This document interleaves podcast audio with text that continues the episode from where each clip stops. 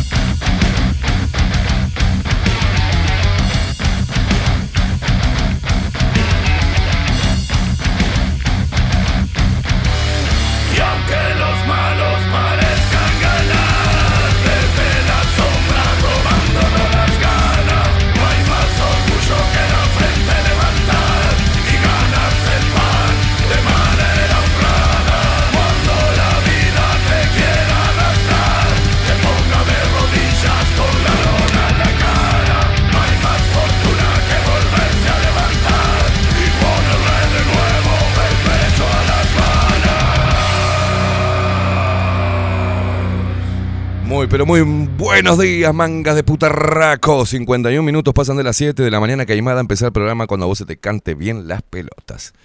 Ah, qué cansancio que tengo hoy, por Dios.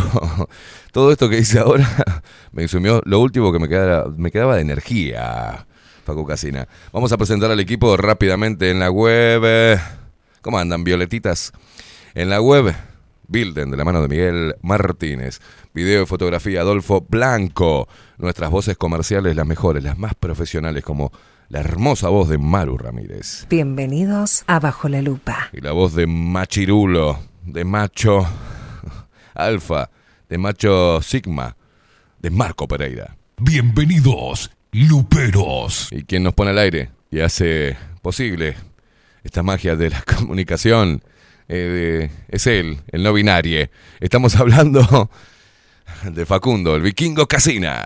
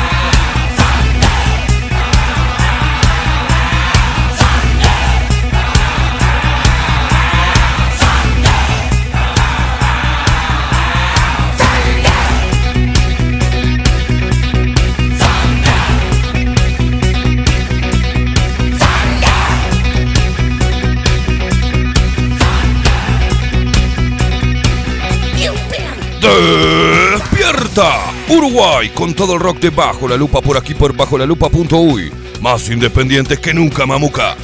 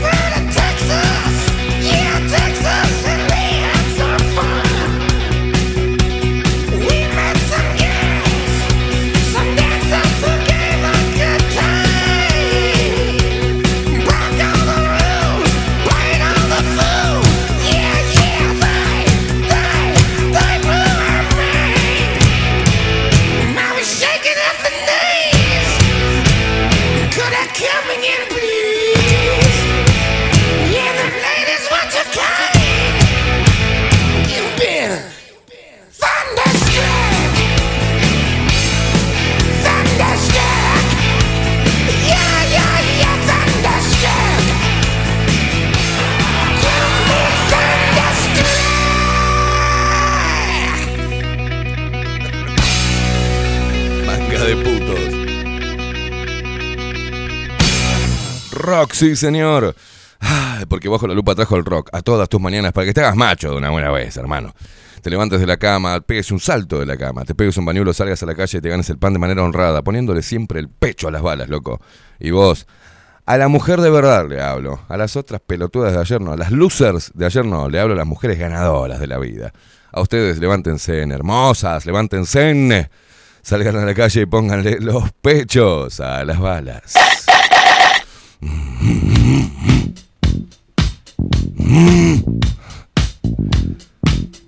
Estamos con furia. Una mañana furiosa.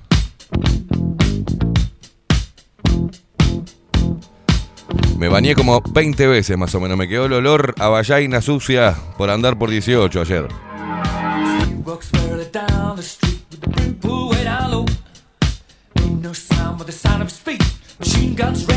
Es un día más de lucha, de guerra.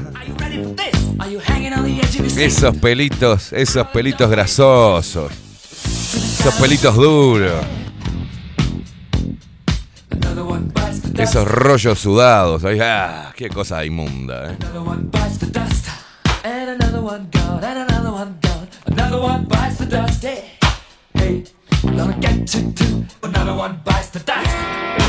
Cosita loca llamada 8M.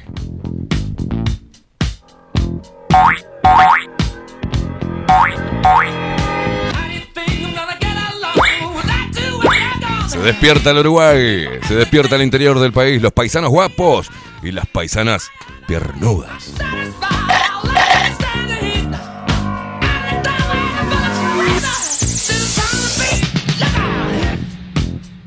Arrancamos la mañana poniéndonos gotitas en los ojos, las gotitas se llaman desver. No me puedo sacar las imágenes de mierda que tuve que presenciar ayer. Esto me sirvió también para sacar varias gente de Instagram, ¿eh? varias mujeres ahí que, que se empezaron a pintar la carita, la 8E, otro día más de lucha, para afuera.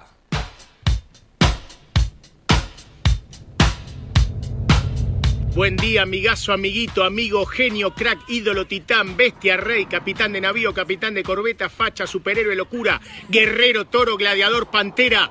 Que tengan un excelente día. Gracias, guacho. Se despiertan los uruguayos que están desparramados por el mundo nos escuchan y nos ven a través de nuestro sitio web, bajo la lupa. Uy, y también a través de Twitch, toda la barra twitchera loca, bajo la lupa guion bajo uy, ahí suscríbete al canal, pedazo de rata inmunda. Another one bites the dust. Ow! Another one bites the dust. Hey, hey! Another one bites the dust.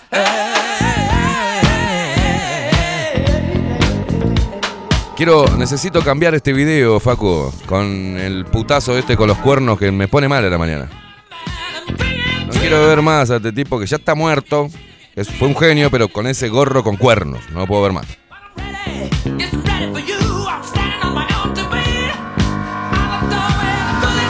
Encima de puto satánico, ¿verdad?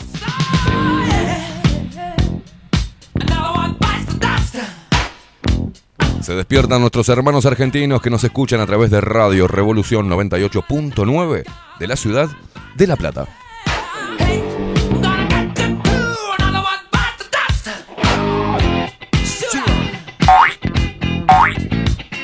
Nombra a mi perra y pues tenía una perra que se llamaba Shura.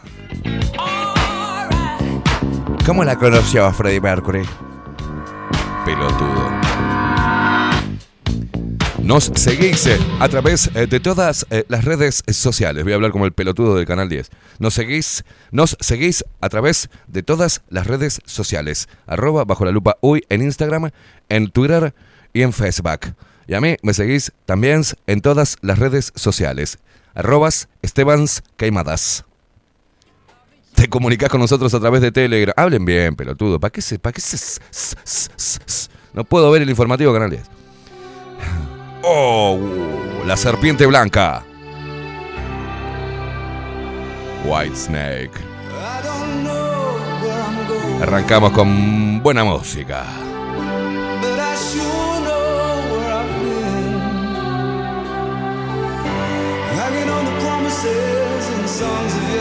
Comunicas con nosotros a través de Telegram. Es muy fácil, pedazo de subnormal. Agarras en el. Te bajás la aplicación Telegram.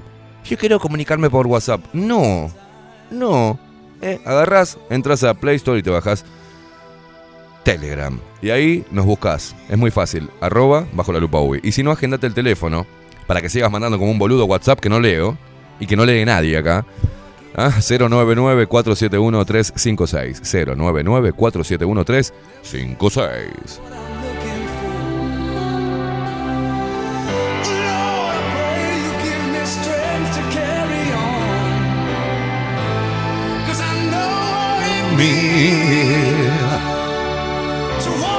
Contame dónde estás, vas camino al laburo, estás en el laburo, nos estás escuchando de garrón.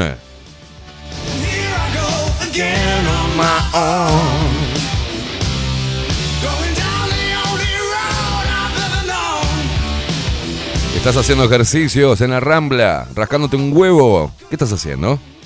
¿Estás desocupado? ¿Estás jubilado? Jubilada, jubilade. Allá nuestros hermanos argentinos, los bonaerenses, las bonaerensas y los bonaerenses. ¿Qué hacían ayer en la marcha de estas pelotudas hombres? ¿Qué hacían ahí, pedazo de putitos? ¿Qué hacían ahí, malditos dominados, alcahuetes, manginas? ¿Qué hacían ahí, por favor? Apoyando la lucha del feminismo. Pedazo de imbécil.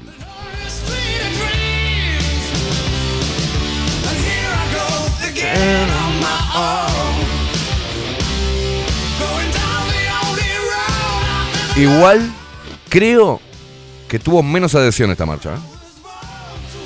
Tuvo menos adhesión esta marcha. ¡Vamos, carajo! Se están avivando las mujeres.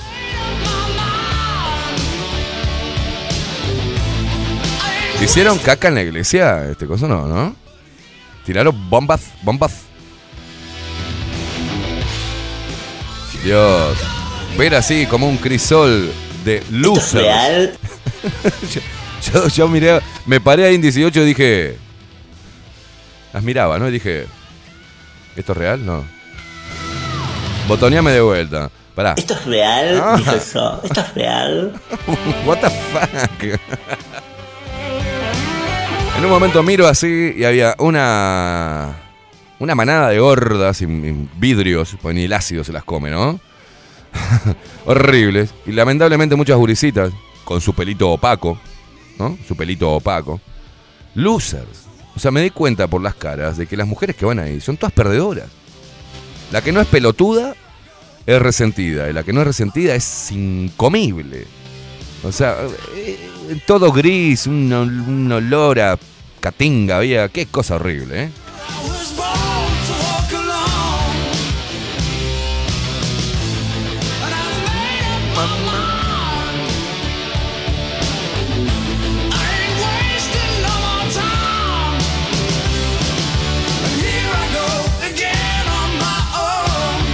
A ver, ayer, pero yo no pude ver el programa.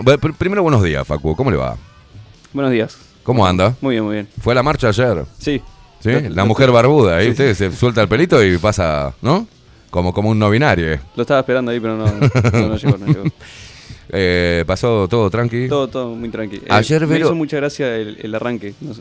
¿El Eh, arranque de qué? Del programa de ahora. ¿De ahora qué Por hice? un momento pensé que se iba a arrancar la camisa de verdad. No, no, no, no, no puedo, gracia. no puedo Estaba mostrar tentado así, acá. no puedo mostrar así mis tetas. No. Lo vi con tanto entusiasmo. Porque de son, porque son tetas las que tenemos, ¿sabía? Dicen las feministas que estas son mamas.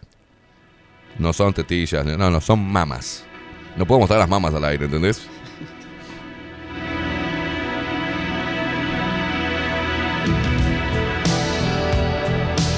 Fíjese en el grupo de trabajo de Sin Anestesia que hay una imagen que quiero que pase, que es, nos, las feministas nos enseñan a los hombres eh, a través de un código QR dónde carajo se encuentra el clítoris.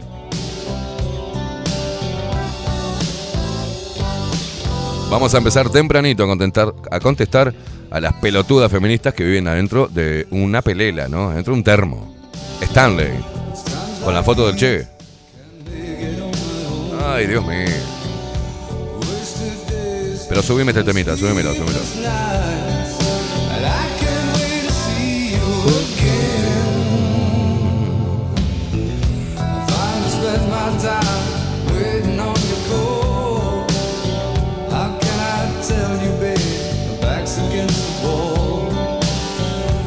necesito. Dime que vendrás. Verás a mi lado otra vez.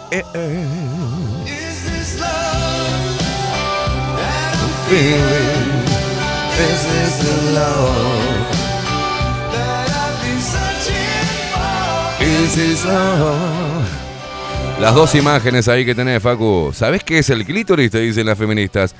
Ni idea. Oh, ahí va, mirá qué lindo. Una pelotuda está pegando los carteles estos eh, en, en 18. Dice, ¿sabés qué es el clítoris? Dice, ¿lo conocías? ¿Te lo imaginabas así?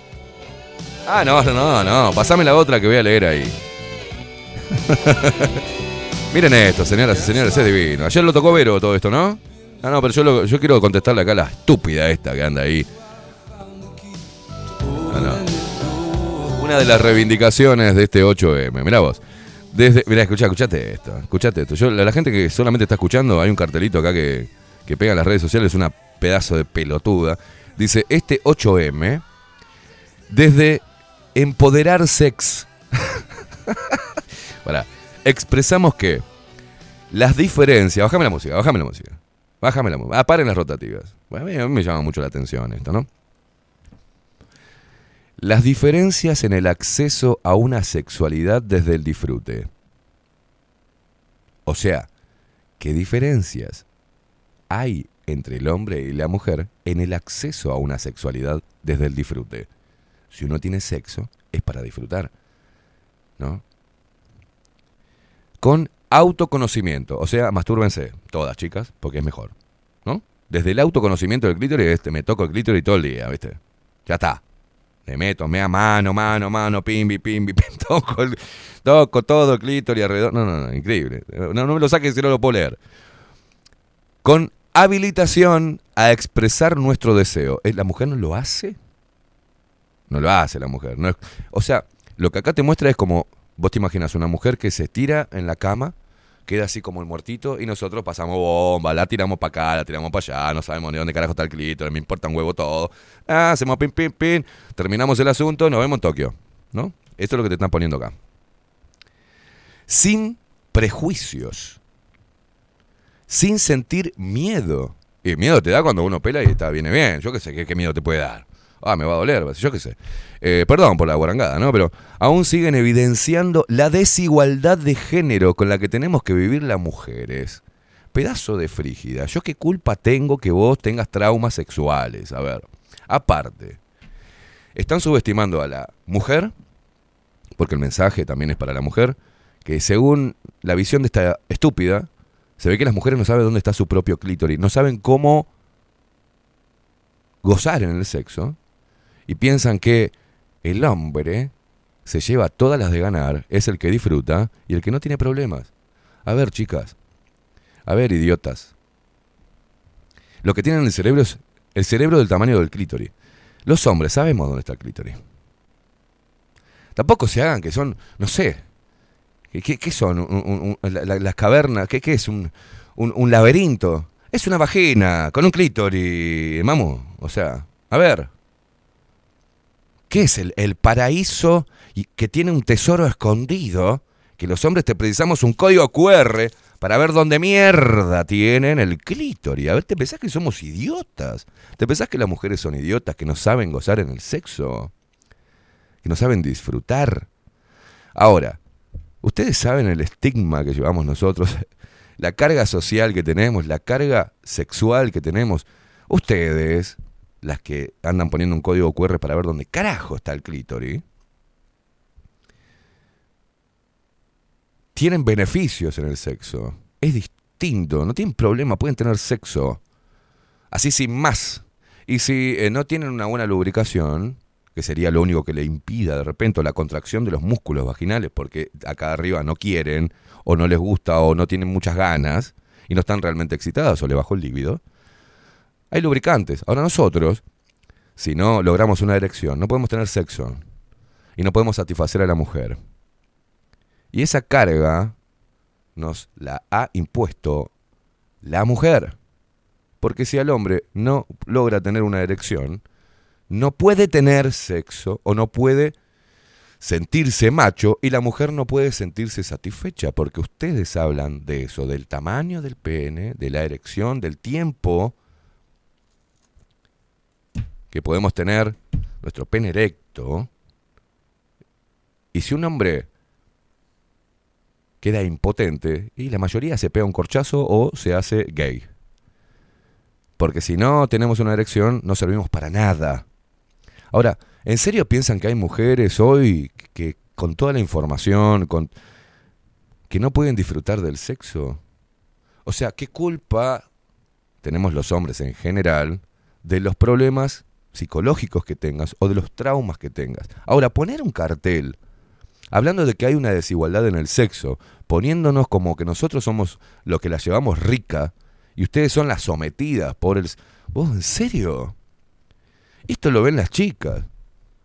Ahora, eh, en serio, ustedes que están del otro lado, las mujeres, ¿se piensan que nosotros no sabemos dónde está el clítoris? ¿No sabemos cómo satisfacer a una mujer? ¿No sabemos cómo hacerla gozar, cómo hacerla sentir bien? ¿En serio ya desde lo sexual hablan? Yo no puedo creer. La verdad que no lo puedo creer.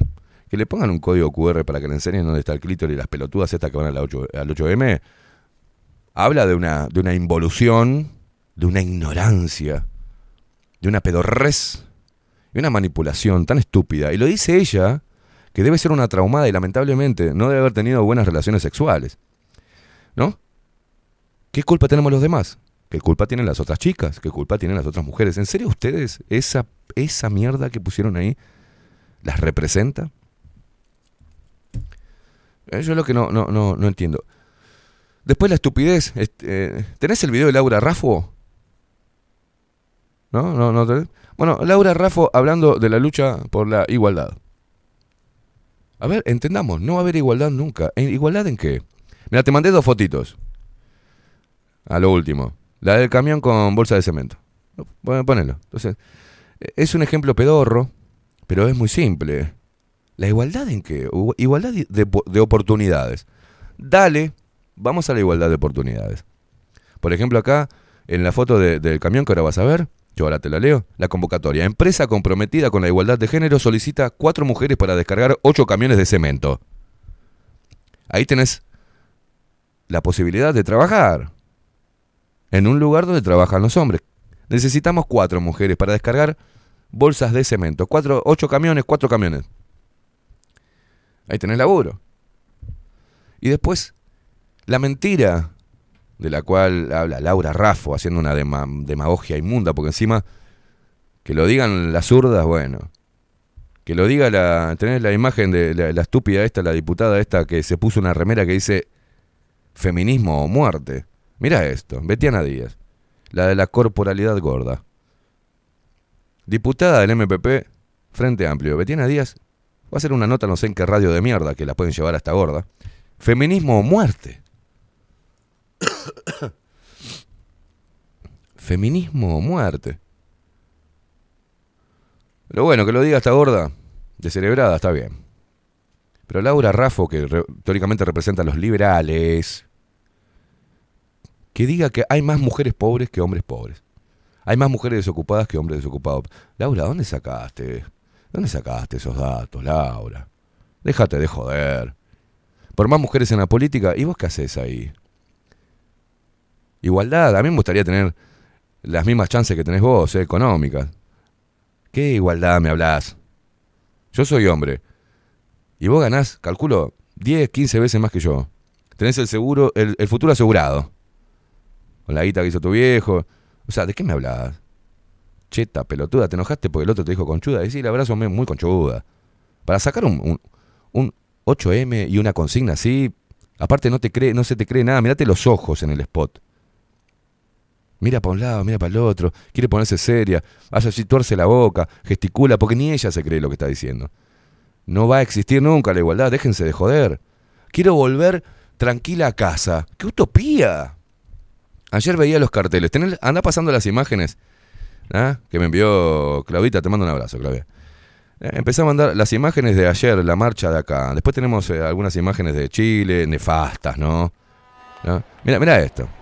A ver, miremos esta mierda. Mirá la gorda esa con antifaz ahí pintado. ¿Qué hacen? ¿Qué es esto? A ver. Mira, mira. Incomible 1, Incomible 2, Incomible 3, Incomible 4, todas incomibles. Todas. A las viejas ahí, militantes, mira. ¿Qué cantan estas? ¿Qué cantan? Mira, mira. Me llama la atención que mujeres grandes también ahí, ¿eh? Estas son todas del frente. Todas de la vieja guardia. Ex Tupamaras. Esta, esta es. Mira, sindicalista. Y eso parece un choma. Mira, mira. Una vieja ahí haciendo con la cabecita, ni saben lo que están cantando. Ella se puso la cosita violeta y ahí anda. Pendejas bobas ahí que no saben, que piensan que están haciendo algo bueno. Mira, mira. Miremos, miremos, esto es hermoso. Ah, a ver, a ver. eh, La performance. Mirá, mirá esas gordas. ¿Qué hacen? Con- estamos viendo para la gente que está escuchando nada más una performance que no sé qué mierda es, todas con unas capas violetas.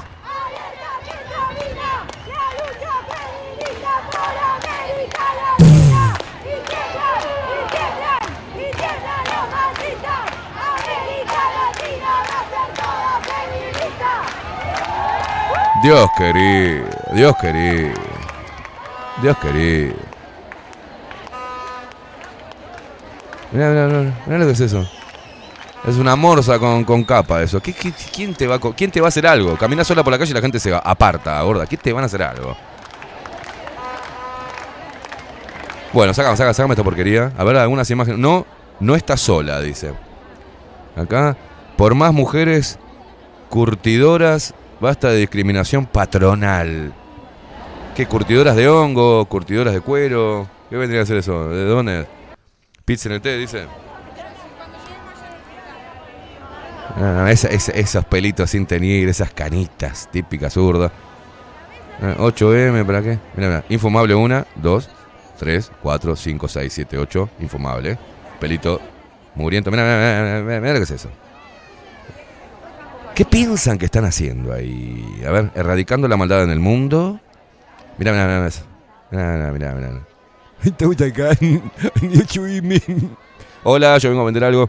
No, no, ¿qué es esto? ¿Qué carajo es esto? Ahora, lo que pude observar, por suerte, es que tuvieron menos adhesión. Ya, las mujeres se están avivando, ¿viste? Y ahí quedan, ahí quedan las perdedoras. ¿Qué es lo que están?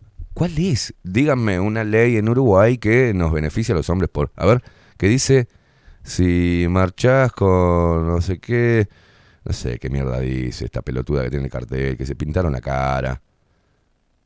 No, no, no. Eh, Mujer, me gusta cuando no callas. A veces nos encanta que se callen la boca porque son insoportables cuando se ponen histéricas. Sí, sí. A ver, tenés algunos. Mira, mira. Y ahí viene el aquelarre.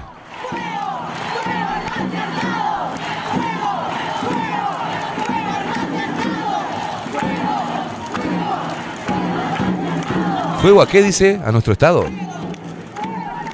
Al patriarcado. A ver, fuego al patriarcado. Mirá, mirá. Mirá qué hermoso. Mira, mira esta. No. Wow. Las brujas de Salem.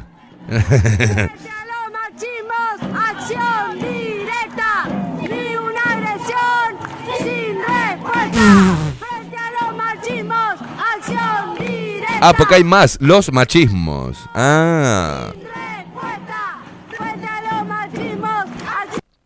Muerte a los machismos.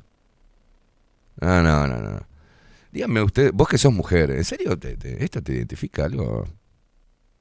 Prender una antorcha, decir, nada, muerte, fuego, fuego al patriarcado, no, los machismos, fuego, fuego, fuego al pa-". Son mongólicas. Yo no puedo creer. La otra gorda, Betiana Díaz, que gana 10 veces cualquiera más que nosotros, pone feminismo muerte. Gana arriba de las 200 lucas, está gorda por decir estupideces, por ponerse esa remerita. Deja de comer, gorda. Anda al gimnasio, pegate un baño.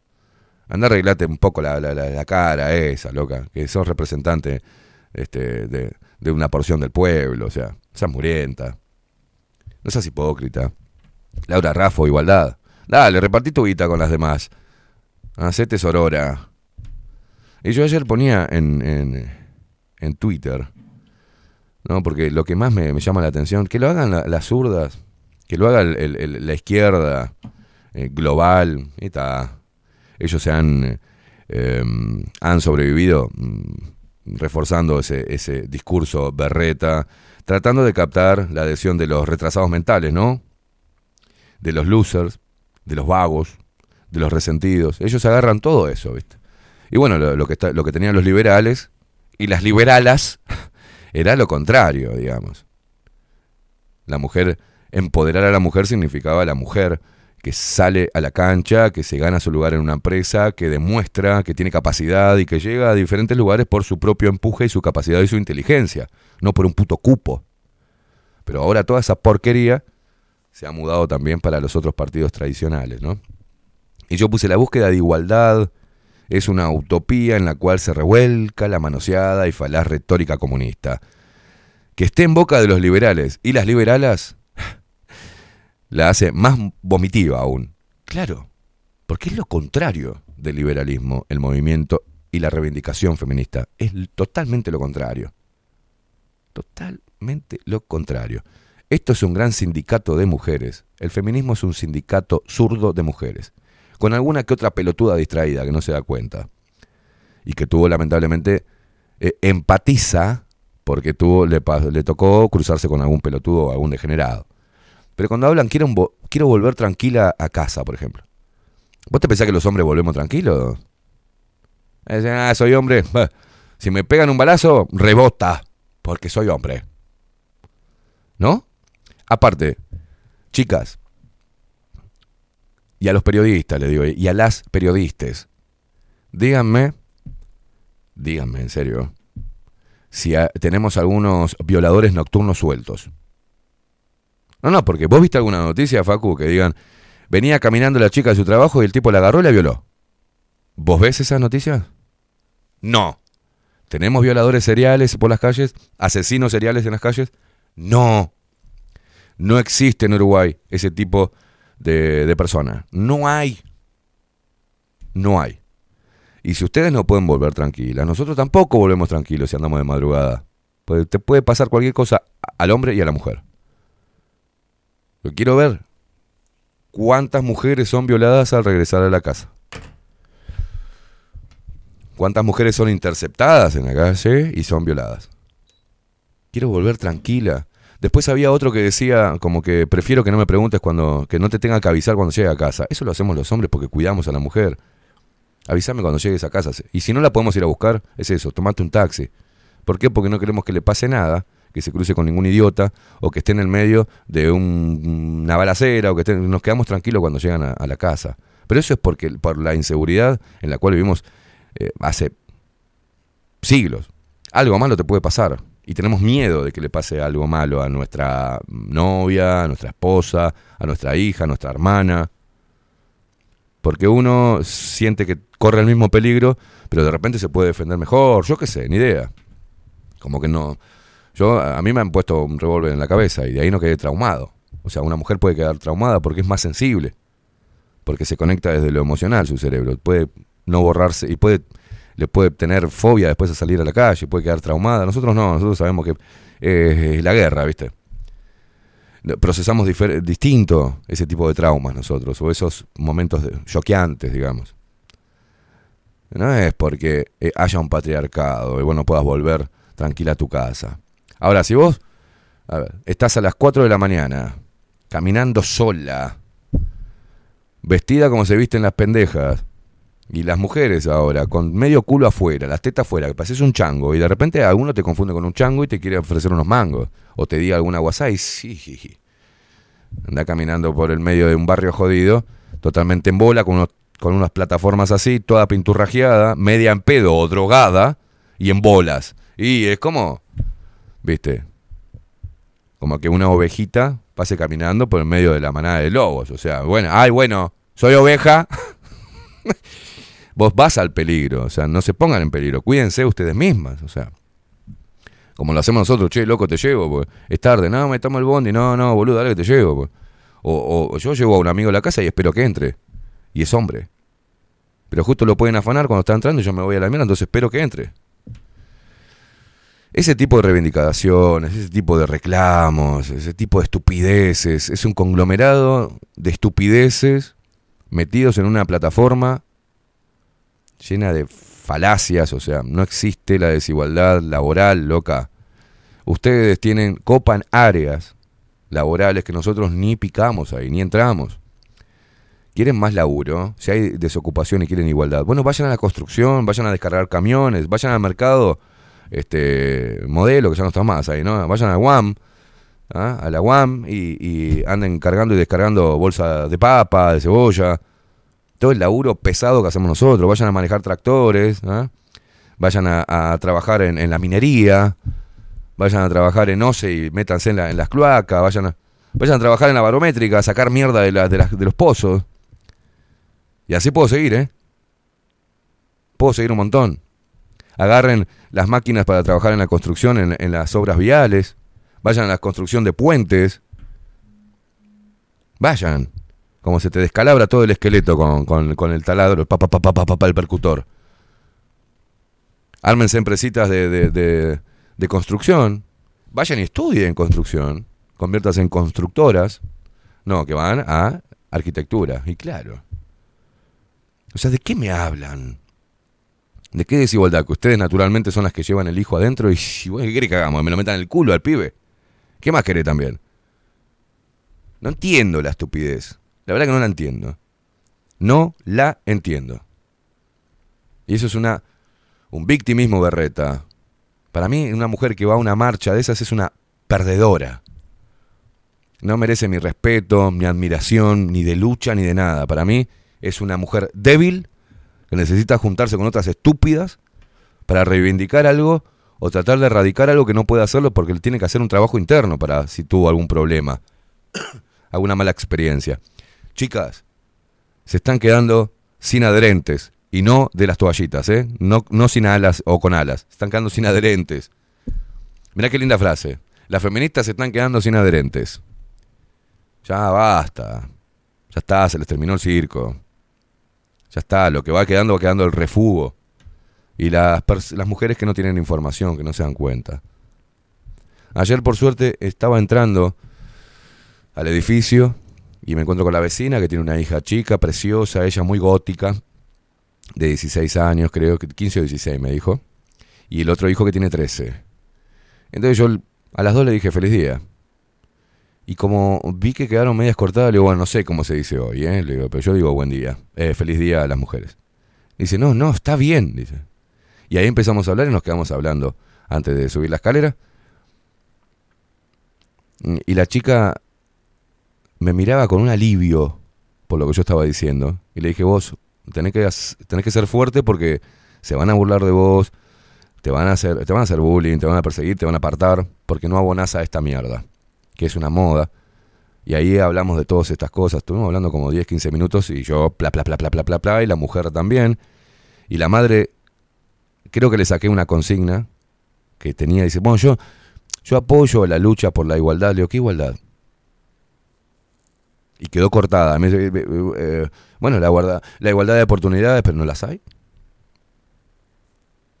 O ves todos los, los pedidos de trabajo son todos para hombres. No. Lo que pasa que, bueno, en diferentes momentos de, la economía, de repente hay más demanda en el trabajo para hombres, trabajo pesado. Si hay obras públicas y construcción, y va a haber más trabajo para el hombre que para la mujer. A no ser que la mujer pida 50% de cupo y que vaya. Y se rompa el lomo y cargue bolsas de, de escombro y que, ¿no? Que cargue carretillas y que haga material y que, que lo, tire en la batea y que llene baldes, o sea, no sé. que se haga mierda la cintura, la espalda, los brazos, el pecho, que esté al rayo del sol con 40 grados de calor. No sé, digo. Que se le cocinen las patas con los zapatos en verano o que se le congelen las patas, se le haga mierda se le corte la circulación en invierno. Nosotros nos enfrentamos a todos ese tipo de trabajos insalubres. Los hombres. Los hombres. por nuestra naturaleza masculina y por nuestras características físicas propias del hombre. Estamos inmersos en una era muy estúpida, muy reflexiva, muy, muy incoherente, muy, muy berreta, y están denigrando a la mujer. La verdad que están denigrando a la mujer. Y eso es lo que más me preocupa, que las mujeres dignas no repudien firmemente y no levanten la voz, porque tienen miedo, porque no les interesa. Pero no piensen en solamente en ustedes. Las mujeres que están escuchando ahora dicen, eso no me representa, yo no voy ni en pedo, son unas idiotas. Está bueno, sí, pero si tienen hijas o sobrinas, les pueden dar una mano, ¿viste? Pueden ser un ejemplo. Los chicos necesitan modelos a seguir. Las chicas de hoy necesitan tener modelos de mujeres fuertes. No una gorda, incomible. Pintada la cara o el culo, las tetas, haciendo una performance que no sabe, uno no sabe qué mierda es lo que están reclamando que no haya más mujeres, que no maten más mujeres, es imposible, mamo. Van a seguir muriendo. Que haya acceso a la educación, que no tienen acceso a la educación. O en las escuelas dicen, no, más hombres que mujeres, ¿eh? No entiendo cuál es. Que no tengan lugar en cargos jerárquicos. Yo si soy dueño de una empresa, mira, el, el sector privado actúa, funciona así. Yo tengo una empresa. O por ejemplo acá, está Facu, y, y hay otra, una operadora, y la operadora es mejor que Facu, se lo va a comer en dos panes, porque yo voy a trabajar con la operadora, no con él. No decir, no, no, Facu, dejá, porque vos sos hombre y nosotros, mira que somos los machos, somos los machos. Eh, ella es mucho mejor que vos, pero eh, no, le voy a poner ca- a cada café. No existe eso. Uno busca rendimiento, y no importa si viene de una mujer o de un hombre, no interesa eso. No, porque la mujer no las contratan porque después son madres y, tienen que pagarle la, la- la- la co- cosa, licencia maternal. Pero qué estupidez, está dentro de, los de los costos de una empresa. Sos estúpida. Nunca trabajaste en una empresa. Nunca trabaja. Esas personas yo creo que nunca trabajaron, esas mujeres. Jamás trabajaron en su puta vida. Y piden privilegios. Como si la mujer fuese una discapacitada. La mujer no es una discapacitada para pedir beneficios o ser tratadas distinto. Vos podés tratar distinto a una mujer discapacitada. Sí, claro que tiene que haber acceso, tiene que haber trabajo para llevar dignidad a las personas que, por ejemplo, andan en silla de ruedas o que tienen otro tipo de, de, de discapacidad física. Ahí sí, claro que sí, que tiene que haber ahí, que hay que trabajar mucho para que esas personas tengan un lugar. ¿ah? Para que puedan sentirse dignas dentro de lo malo que le tocó vivir y le está tocando vivir físicamente, o las limitaciones físicas que esto le, trae a nivel laboral. Perdón, las limitaciones laborales que tienen dado a su discapacidad. Sí, ahí, te ahí voy yo también a la marcha, no tengo problema. Ahora, ustedes que son discapacitados, yo las veía ayer. Digo, usted que, que no tienen brazos, piernas, que tienen algún retraso, algún problema cognitivo. ¿Qué es lo que reclaman? En vez de ir ahí, vayan a laburar, salgan a trabajar. Intenten ser mejores mujeres, para ustedes mismas y para su familia, y para los hombres. Porque de eso se trata, de que seamos mejores personas, de que hagamos mejores uniones, mejores relaciones, que seamos todos los días un poquito mejor. Toda esta mierda que hicieron, toda esta mierda que están haciendo, les digo, chicas, no sirve de nada. Y por favor, las mujeres que se dieron cuenta de esto, que se apartaron, no tengan miedo de hablar con la mujer, de- no pierdan la oportunidad de tener buenos argumentos para contagiar a las jóvenes, para que salgan de esto y digan, oh, pará, no había escuchado, esto tiene razón esta mujer. Sí, sí, sí, tiene razón, soy una pelotuda, ¿qué estoy haciendo acá? Eso está sucediendo. Ya no es ya no es esa imagen de todo 18 lleno hasta las pelotas con no sé cuánta cantidad de personas. Ya no, este año no fue así. El año pasado, en plena pandemia, ¿se acuerdan, no? Ahí sí. Se veía a los gordes, a los putes en bolas, haciendo movimientos sexuales, ahí delante los niños. Los niños viendo todo ese circo sexual y transexual espantoso, que nada tiene que ver con la reivindicación de la mujer. ¿Qué carajo tendrá que ver? A ver, le pregunto, ¿qué carajo tendrá que ver un gordo desagradable en pelotas poniéndose en cuatro, haciendo un baile sexual, mariconeando. O sea, ¿qué es lo que está ese gordo gay o transexual? ¿Qué es lo que está representando en la reivindicación de la plataforma del feminismo? ¿A qué mujer representa? ¿A un gordo o un travesti o un transexual moviendo el culo y haciendo movimientos sexuales? ¿Qué es lo que están haciendo? O sea, ¿qué es lo que están haciendo? No entiendo. La verdad que no entiendo. Me da mucha pena por, los, por las chicas, ¿viste? Eh, veía las pelotudas de las madres llevar a las chicas, a las nenitas de la mano. Ya de chiquititas las hacen pelotudas, ¿viste? Ya de chiquititas les enseñan que hay que victimizarse para tratar de recibir algún beneficio. Ya de chiquititas les dicen tengan cuidado porque el hombre es una mierda. Ya de chiquitita les enseñan a pedir más que a obtener por esfuerzo propio. Ya de chiquitita les enseñan a no pensar. Desde chiquitita les enseñan a seguir el rebaño, a seguir el malón, sin analizar. Ya de chiquitita le están cortando el, el mundo inocente en el cual deben vivir hasta que su cerebro y su cuerpo se desarrollen. O sea, yo no las entiendo, no lo acepto, lo repudio. Me da asco y me da mucha pena por las mujeres que están ahí y no han tenido, y son medias chiquitas de mente, no han tenido la posibilidad de ampliar sus conocimientos por diferentes temas de la vida. Pero va quedando, este feminismo va quedando para las zurdas, para las militantes políticas, para las artistas, que también a través de la victimización piden más cupo, no sé, en las obras de teatro, en la música. ¿Querés más cupos en la música? Y hace buena música, mamu. Cuando crees buena música, tu arte se va a vender solo y va a resaltar solo. No, tenemos que pagarle ahora a unas pelotudas que cantan como el culo y que hacen música de mierda. Quieren que le den la posibilidad de hacer plata con esa mierda que están haciendo. Eso es un privilegio. Eso es un privilegio. ¿Qué quieren? O sea, soy mediocre, pero por el simple hecho de ser mujer, yo tengo que estar en los shows delante de la arena o en los mega shows que hace la intendencia, por, simplemente porque soy mujer. Y porque digo, arriba la lucha y ya está. Y después canto como el culo, hago música berreta, que no le gusta a nadie, más que a las feministas. Entonces, hagan con su propia plata. No nos quieran sacar plata a nosotros y a los contribuyentes para seguir su, para financiar sus pelotudeces. Hagan su propio show. Yo qué sé. Hagan su propia movida, su aquelarre, prendan fuego en algún lugar y bailen alrededor como malditas aborígenes. Yo qué sé, ni idea. Pero hay que parar esto, loco. Hay que parar.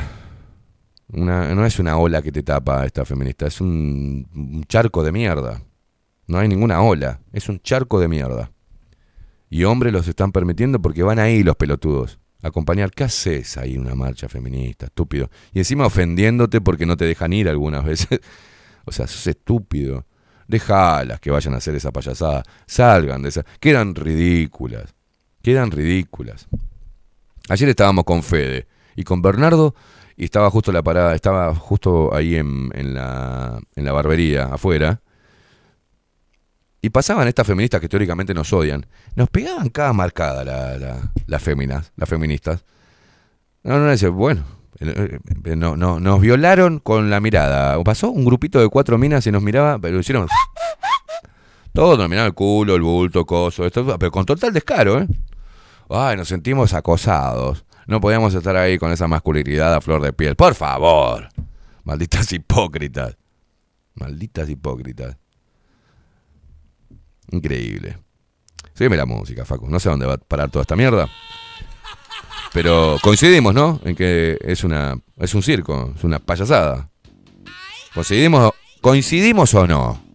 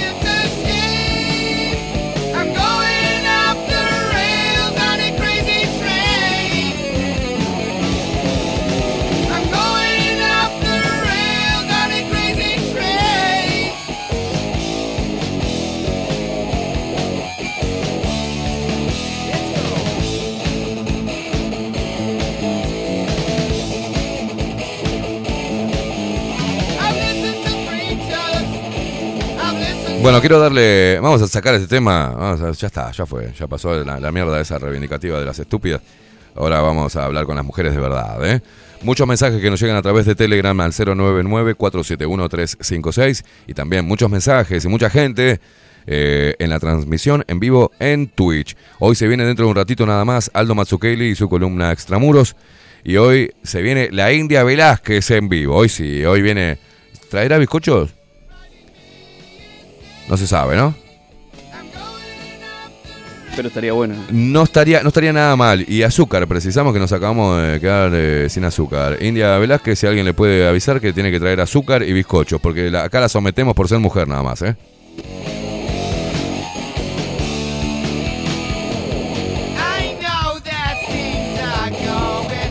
La India Velázquez es víctima del patriarcado, igual que Vero, las dos son víctimas, ¿eh? Atención que hoy eh, se viene eh, María García Marichal con su columna El misterio de la palabra. Hoy literatura, ¿eh? En, la, en 24-7 Express. Ayer con Vero, eh, biodecodificación. Programón, ¿eh? Programón, ¿eh?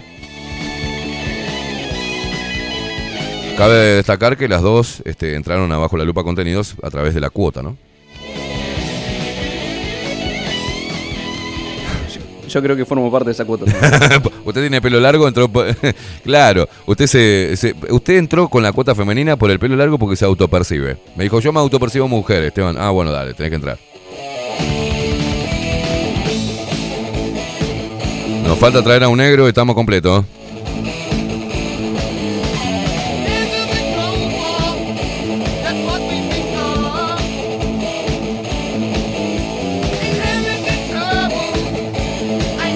Bueno, les voy a contar algo bueno, señoras y señores, algo muy bueno. Ahora los empiezo a leer, ¿eh?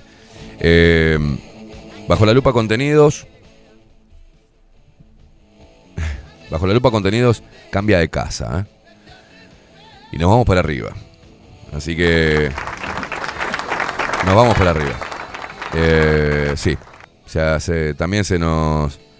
Se nos alinean otras personas que, que le gusta hacer periodismo y también algunos movimientos este, ciudadanos.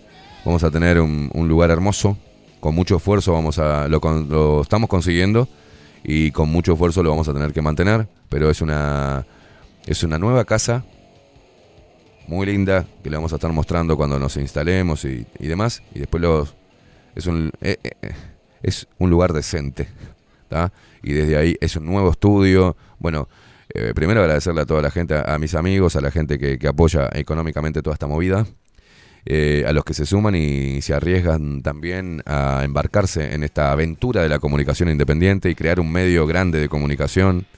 eh, y también a, todos nuestros sponsors, que más allá de, de mantener esto, este sueño vivo, nos regalan, nos dan mucho cariño, hay una otro tipo de relación que traspasa lo comercial y agradecerle a todos, no voy a nombrar uno por uno, a todos, a toda la familia de auspiciantes de Bajo la Lupa Contenidos que están preocupados como nosotros. Ayer hablaba con Vivi, hermosa.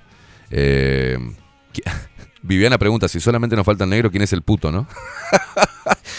y ayer hablaba y decía, yo estoy preocupada porque, claro, eh, se preocupan igual que nosotros y están embarcados en esto igual que nosotros, en seguir manteniendo esta conexión que crece todos los días. Así que, bueno, son buenas noticias. Ayer fueron 24 horas vertiginosas porque yo soy así.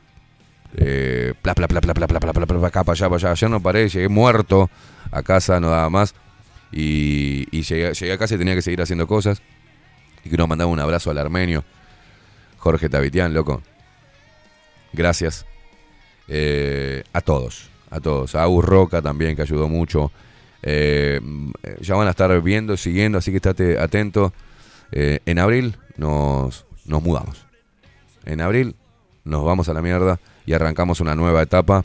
Eh, no solamente nosotros, sino también otras personas que están trabajando en periodismo. Vamos a hacer algo, vamos a prepararnos para, para la zafra electoral, que va a haber mucho trabajo en periodismo y también vamos a tener novedades este, a nivel de entretenimiento. Así que estamos muy contentos todos. ¿eh? Eh, vamos, Facu, vamos a poder ir a un baño decente ahora. ¿ah? no nos van a abrir la puerta las ratas. este, no, no, no. Eh, nos vamos para arriba con mucho esfuerzo, apostando, ¿eh? No es que nos vamos para arriba porque, bueno, nos sobra plata y vamos a invertir. No, no, no. Adquiriendo y asumiendo una responsabilidad muy grande, un sobrecosto elevado, pero confiamos y estamos tranquilos de que este grupo eh, de 11 enfermos mentales vamos a sacar eso adelante. Y vamos a, proyectarnos eh, muy fuerte y a prepararnos para, para seguir haciendo esto. Seguir generando oportunidades laborales y seguir trabajando y disfrutando de la comunicación y el periodismo libre, de todo sesgo ideológico estúpido que tanto daño nos hace. Así que estén atentos y gracias a todos también los, los que aportan, promueven en PayPal, los que se suscriben al canal de Twitch. ¿tá? Eh, muchísimas gracias, Claudita Lan, eh, a toda la barra de, de brujas que siempre están colaborando e impulsando a que nosotros sigamos adelante. Gracias, gracias, gracias totales.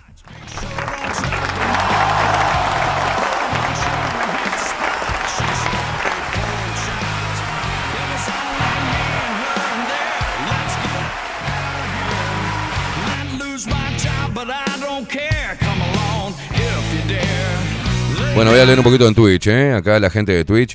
Eh, eh, bueno, al que no le gusta la... Me da gracia porque hay veces que, que uno cuenta algo bueno y, y bajan los seguidores. ¿No? Es increíble. En Uruguay, el Uruguay es así, es, tan hermoso, es tan envidioso y tan mufa que a veces cuando contás una buena noticia se te van seguidores. Eh, quieren vernos mal, o sea, no entiendo.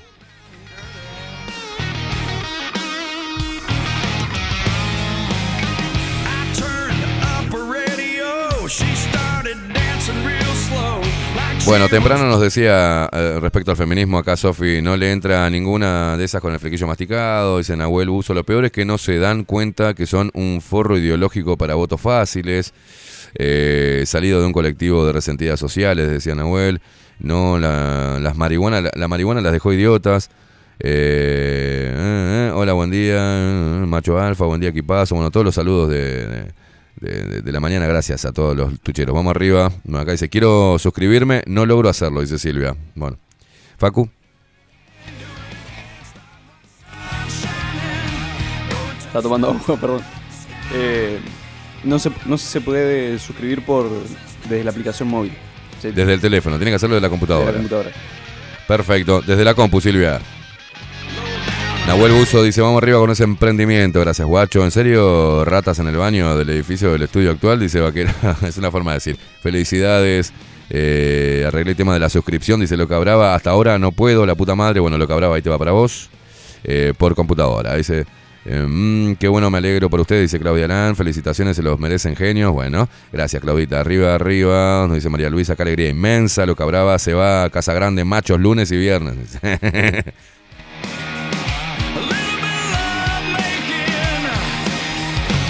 Bueno, vamos, vamos a evaluar este, más ediciones de, machos, ¿eh?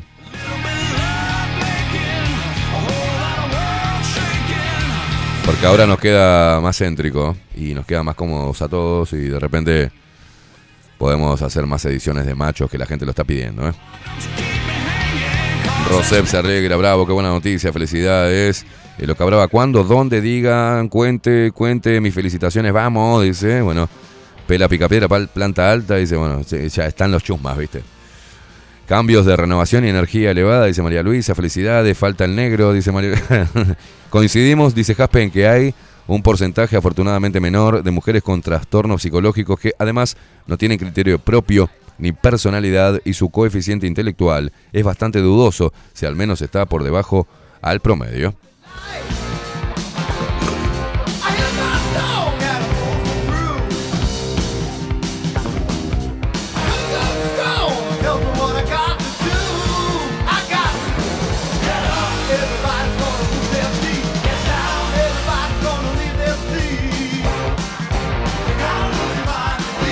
Ale, acá en Telegram, dice, buen día, poniéndole el pecho a las balas, tengan un bello jueves, abrazo y nos manda la fotito con el termo, eh, con, el, con el sticker viejo debajo de la lupa, las letras viejas, qué divina, Ale, un abrazo.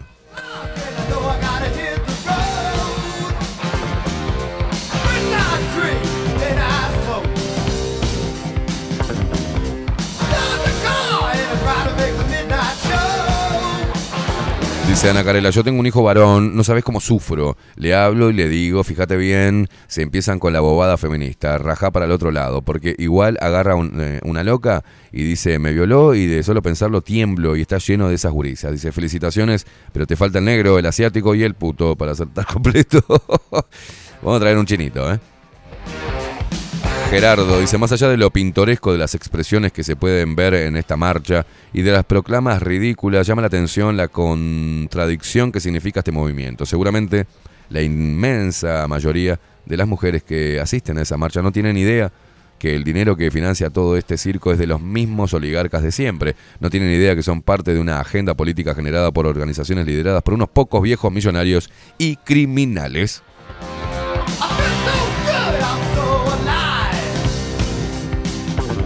Buenos días Esteban y equipo, felicitaciones y a seguir superándose. Abrazos, dice Daniel.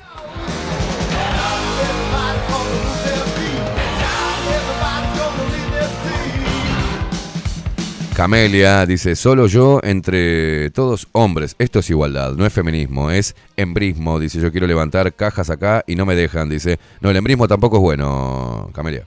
El- es peor todavía. Ah, ella dice que no es feminismo, es embrismo lo, que hacen estas chicas. Ah, ahora sí, ahora sí. Buenos días, gente. Qué buenas noticias. Dice Tato, seguir adelante y felicitaciones. Y sin putos y negros. Dice así también. Felicitaciones. Sebastián Hopi, buen día. Esteban, Facu y audiencia. Se han ganado tener todo el apoyo y cariño de la gente, calidad humana en contenido y un estudio espectacular. Arriba el 2023 por los aires de cambio y mejora. Mis felicitaciones. Gracias, Seba. Buen día, chicos. Felicidades. Te mereces todo lo bueno que te pasa. Te sigo y escucho siempre. Dice Lourdes. Gracias, guacha. Buen día, te lo resumo, dice acá Fabiana. Tienen de referencia a Frida Kahlo, ¿se entiende? Arriba, lo mejor está por venir. José Jardín dice, buen día, felicitaciones y a seguir creciendo.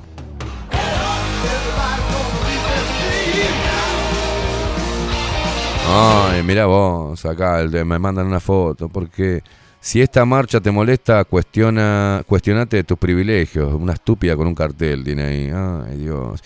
Buen día, Esteban y Facu, dice Alejandra. ¿A quién pueden representar estas pelotudas? Se ve que nacieron de un repollo, todavía creen que las trae la cigüeña, dice Danasco. ¿Muerte al patriarcado? ¿Estas mugres no tienen hijos, hermanos, padres, abuelos? ¿Qué onda? Eh, acá me mandan las de las chicas del Teatro del Galpón. ¿eh? Paramos, marchamos contra el hambre y la opresión. Mujeres del Teatro del Galpón. Mirá vos. Es muy fuerte, dice. Felicitaciones por todo lo que se viene. Bien merecido, Esteban. Bueno, gracias, guacha.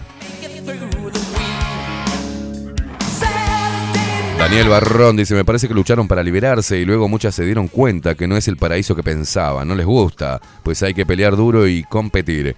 Eso les da rabia y tienen que culpar a alguien. Piensan que todas deben ser jefas, pero ¿quién será eh, empleada? Lo bueno es que el hombre siempre está a mano para ser culpado. Hasta en eso son facilistas. Además nos dice Daniel, buenas noticias Esteban y producción, van dando resultado tantas horas de entrega y esfuerzo y además la familia crece, felicitaciones.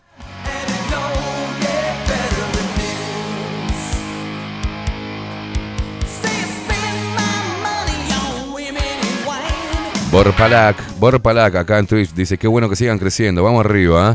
Eh, dice por acá eh, Marta, cuando, cuánto me alegro Esteban, te lo, todo te lo mereces, éxitos desde Pando, te saludo.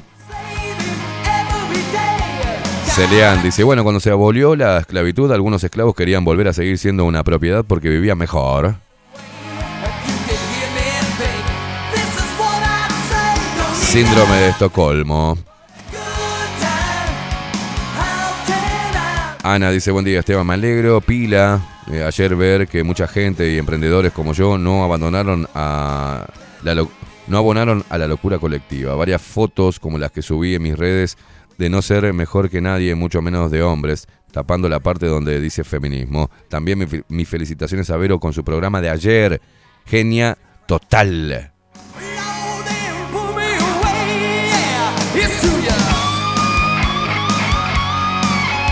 Diego, Diego dice felicitaciones por el crecimiento del proyecto, abrazo grande, Diego de la Paloma. Maru dice por acá, uh, qué largo, Maru. Desde, desde Francia, dice buen día Esteban querido, de mi corazón. Aclaro que no soy ni feminista ni machista porque considero ambas posturas extremas. Las minas en bolas y pintadas que salen a luchar contra el patriarcado no me representan porque nunca fui víctima del patriarcado que ellas describen. Eh, ese tipo de feminismo eh, es como el fanatismo de la religión, el fútbol o la política. No me va nada de eso y mucho menos la Agenda 2030. Soy mujer y sumamente orgullosa de serlo y tengo otras prioridades. Soy de las inconformistas que pelea por su lugar donde sea, pero desde mi lugar y a mi manera. Soy de las que cuando quiere algo lo persigue y lo consigue. Hay solo un punto que es como una piedrita en el zapato, la brecha salarial. Personalmente, desde el punto de vista académico, tengo más diplomas, reconocimientos y publicaciones que mi colega varón, que apenas entra y tiene un sueldo bastante más alto que el mío. Eh, estudios gubernamentales internacionales afirman que la brecha salarial existe. Estoy redactando una solicitud de ajuste salarial que le presenté a mi jefe en breve. Después te cuento cómo me va. Un abrazo enorme. Bueno, sí. A ver, si no te gusta el sueldo, no lo tomes. Si te ofrecen menos plata, no lo tomes. Así nos manejamos los hombres. Y así peleamos nosotros. No, eh, eh, hola, yo he ido a, a- a entrevistas laborales y o me, por ejemplo, o era mm, un operario común y me ascendían a encargado y me decían, bueno, yo estaba ganando, yo te digo algo, yo qué sé, 20 mil pesos. Dice, bueno, Esteban, ah, queremos que seas el encargado, vamos a promover tu buque. Bueno, che, eh, vas a ganar 23 mil pesos. Digo, no. No, no, me quedo ahí donde estoy. No, pero bueno, no, por 3 mil pesos más yo no, no voy a asumir esta responsabilidad. Me quedo acá como estoy. ¿Y cuánto querés ganar? Y por lo menos 30 o, o o le decía 32. Para que me lo cerraran en 30. O sea, si no, no lo hago. Es un ejemplo, ¿no? Y bueno, hace lo mismo. La mujer tiene que pelear. Igual que el hombre, el sueldo. Y el puesto. Carolina Sánchez, arriba bajo la lupa, te felicito Esteban, arriba el nuevo estudio. Viviana dice, lo de ayer fue indignante. Acá entraban las mujeres con niñas disfrazadas a comprar cerveza. Per, dice buen día Esteban, trabajo en el rubro de la informática catalogado como machista por la falta de mujeres. En los cuatro lugares donde trabajé, incluyendo el actual, siempre reporté a una mujer y no solo directamente, sino que arriba de ella también había varias mujeres, dice Bernardo. Día, dice Raquel, a todos y de acuerdo contigo, Caimada, una payasada todo lo de ayer. Sofía, que dice, esto lo puso, esto lo puso, es un cliente y empresario com- eh, comunista capitalista, es empresario y vivo, no, ahora no sé ahora. Ahora después lo leo.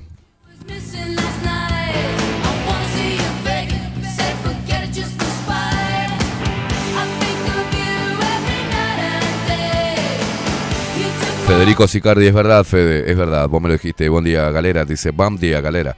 ¿Te acordás cuando te dije el año pasado que se venían avivando? Bueno, o sea, el grupo central de estas impresentables ya se, la, se le desmoronó el discurso. No convence más a una, mujer de verdad. La gorda de antifaz se tiene que dedicar a ser superhéroe. la cazadora de violines. A ver, que, a ver si tiene los huevos de meterse con las... A ver quién tiene los huevos de meterse con la super gorda. Mabel Trillo, cuando nos encontramos con los luperos salimos agrupados, nos vamos reportando cuando llegamos y avisamos al resto. Así todos quedamos tranquilos respecto a esto de volver a casa tranquilo. Bien, Mabelucha, te mando un abrazo enorme. Hola, ¿qué tal? Dice Elena. La verdad que veo y escucho de la manera que lo exponés. Me hace reír y me muestra claramente lo payasesco de todo este circo feminista. Y no se dan cuenta de dónde viene la manipulación, la cual solo origina separación. Y yo sigo, eh, y yo siendo mujer y sintiéndome mujer, me da lástima. Libre pensadora, nos manda cada uno. ¿Viste esas cositas que pones ahí después, Elena, del libre pensadora que pones? Un corazón, una mariposa, un mundo y un arcoíris. El arcoíris sacalo, porque este- el arcoíris es, es esa mierda. Cuando yo veo un arcoíris, eh, rajo, porque es de la mierda de la diversidad. Te. Dejen de poner arcoíris si no abonan a la agenda, porque el arcoíris ese multicolor es de la, de la agenda de mierda. Lo lamento, se ¿no? Se han apoderado de todo, de toda la mierda, pero hasta el arcoíris se a- apoderaron. Carol Chirione, buen día lamentable. Ayer en mi oficina me dejaron sobre el escritorio una cinta violeta y, una y, y un alfiler. Todas con el listón. Yo agarré la canasta de la basura y tiré todo. Bien, Carol.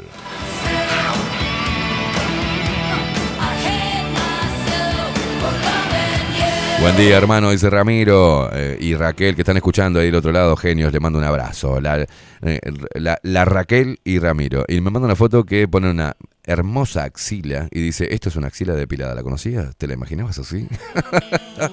mirá, mirá, mirá. Te la mando, Facu.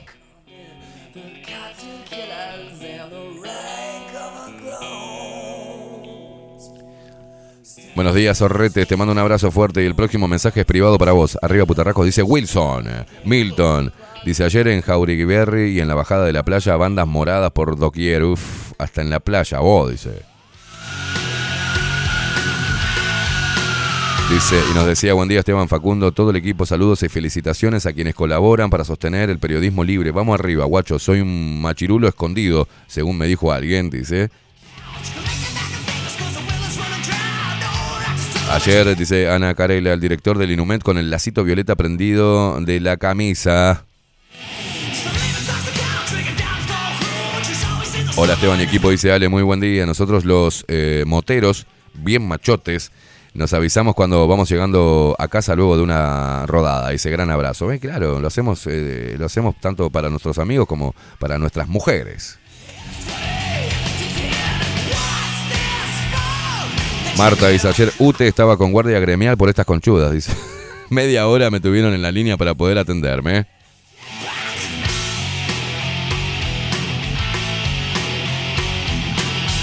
Celian dice, anoche volvía de estudiar en el centro y la cantidad de latas de cerveza tiradas era abismal. Gerardo Agüero Rocha dice, buen día Esteban y equipo, felicita- eh, felicitaciones, es un placer escucharlo todos los días, un fuerte abrazo. Rocco Daniel lo felicita también, buen día, felicitaciones por el cambio, muchos éxitos.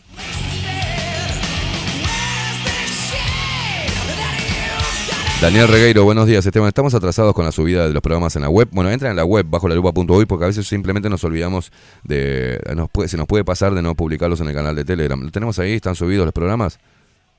Ah, ayer pasó que se desconectó esta mierda. El ¿no? ayer falta subir. Está.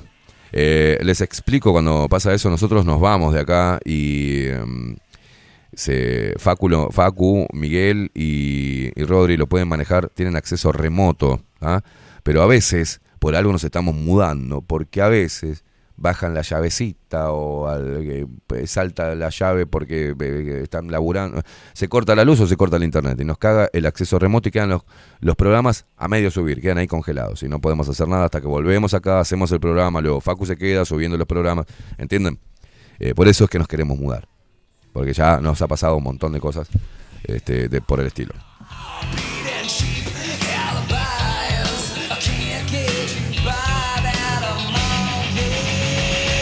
Andrés, buen día, Kaimi. Me perdí el anuncio, pero por los mensajes parece que se mudan. ¿A dónde?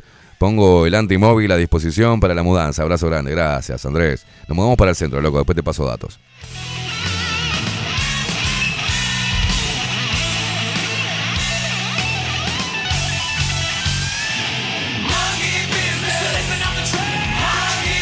Bueno, Miguel lo está gastando a Gonzalito López Tuana. Yo ayer metí el dedo en la llaga. Porque Danubio le ganó Defensor. Y Miguel está haciendo, está pasando el GIF en el, en el coso de Franchella que dice, buenos días, hermosa mañana, ¿verdad? Felicitaciones al Danubio de Miguel. Bueno, Gonzalito, bancátela, macho. Hay enfrentamiento futbolístico en el equipo de Bajo la Lupa Contenidos. Ayer cuando salimos acá con Vero y nos fuimos a la parada de Omnius, estaban haciendo caravana. De Danubio. Carlos Sánchez, yo, Esteban, dice, ayer estaba todo en el zoológico en 18. Yo te ofrecí mi camión y nunca me diste bola. Porque no lo- si lo precisamos, te lo vamos a pedir, Carlito. ¿Qué querés que te haga traer un camión para, para llevar una computadora? Arriba Oriental, mucha suerte, ¿eh? Gracias. Federico, buenos días, Luperos. Excelente programa. Acá estamos en familia escuchando. Muchos éxitos con la nueva locación. Esperamos que sea un medio de referencia realmente. Gracias por el trabajo que hacen. Gracias, guacho. Acá me dice Fede, che, precisás un UPS para el tema de la luz. Eh, te olvidás, dice. Dale, regálamelo, Fede. Buen día, chicos. Dice Nati desde Jacksonville. A mí me pasa lo mismo cuando veo el arco iris. A veces me cuesta conseguir remeritas para Isabela porque la mayoría vienen con ese dibujito o unicornios en arco iris. También vienen con los letreros que aportan sutilmente al feminismo. Dice, están pasados.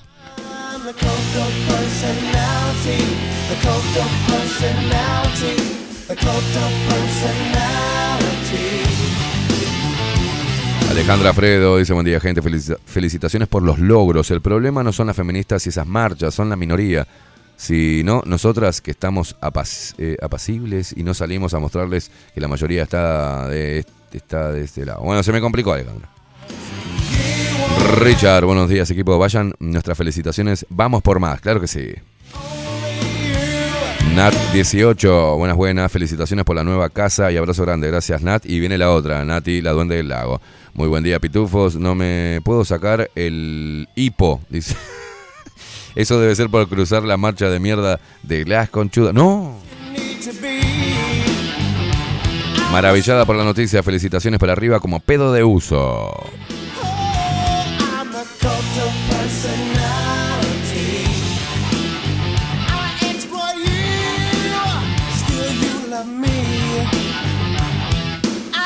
Bernardo Cruz dice, buenos días Esteban y Facu, Facu y Luperos. Sigo viendo eh, chicas de Violeta por la calle. Pica las que no se bañaron.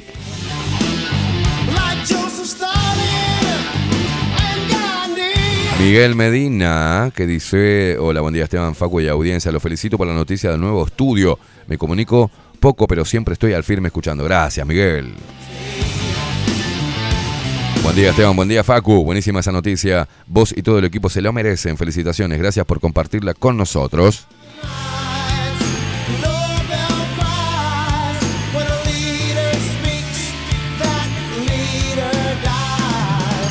Ah, no, no, Leticia Salgueiro, te voy a matar, Leticia, me la porquería que me pasas. Oh, dice, hola a todos, no me representan en lo más mínimo. Y el negro Luis me pregunta, ¿y los maridos de estas mujeres qué dicen? A mí me da vergüenza como mujer que soy, abrazos desde La Paloma. Acá me manda un, flyer que dice 8M, con fuego ahí, ¿no? Santa Lucía, por nuestras cuerpas.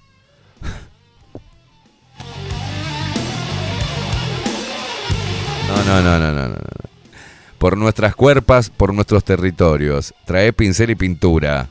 Al final, micrófono abierto. Trae tu arte. Oh, 17 horas concentración en la plaza principal, 18 horas marcha. Oh, y te paso un aviso que vi por ahí, más aberrante aún. Dice, ay, no me pases más cosas aberrantes.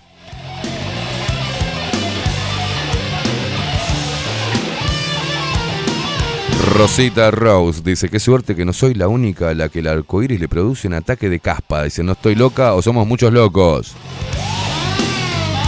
Elis, buen día Esteban. Qué cantidad de mensajes, gente. Eh, Esteban y equipo, ¿cómo, han- ¿cómo están hoy? Dice Elis. Eh, la gran parte de las feministas están todas mal cogidas. No. No. Están todas mal cogidas. No me representan. Viva todos nuestros hombres, padres, abuelos, hermanos, esposos e hijos. Beso enorme para Esteban, equipo y a todos los luperos. Qué buena noticia con Casa Nueva prontito. Festejaremos, claro que sí.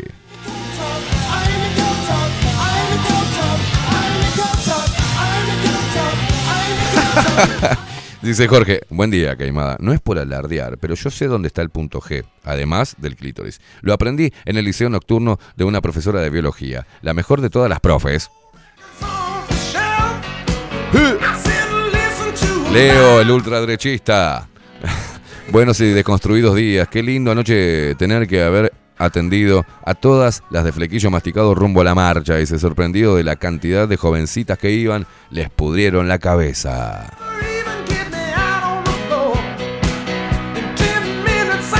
Casi 200 personas ahora en el canal de Twitch. ¿eh? Muchísimas gracias a la gente nueva que está llegando a ver nuestro programa y acompañarnos todas las mañanas.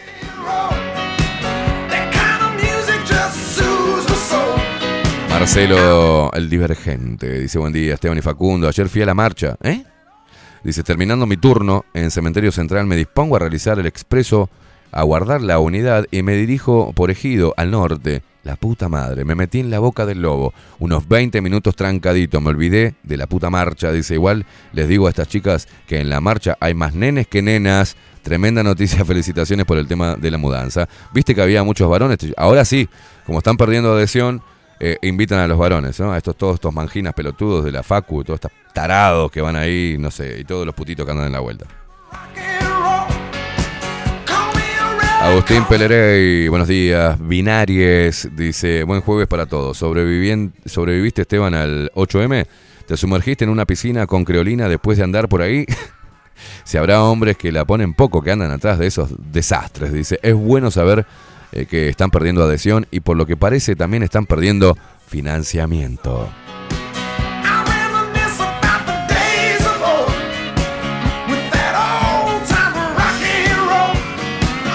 Bueno, desde Colonia nos escribe el negro. Buen día, Esteban. Seca la cosa por acá. Eh. Saludo desde Miguelete, departamento de Colonia.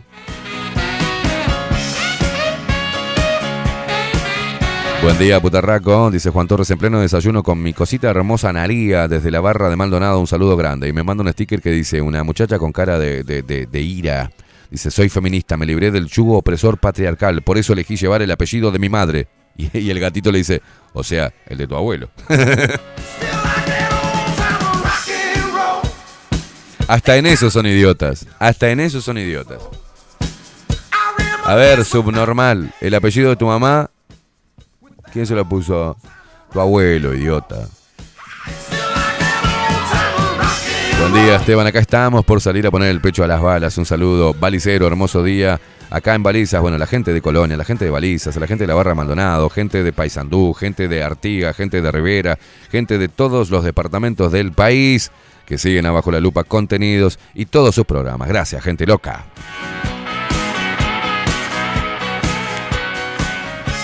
Buen día, Esteban Facu Luperos. Gracias por estar ahí, eh, como siempre, dice Paula.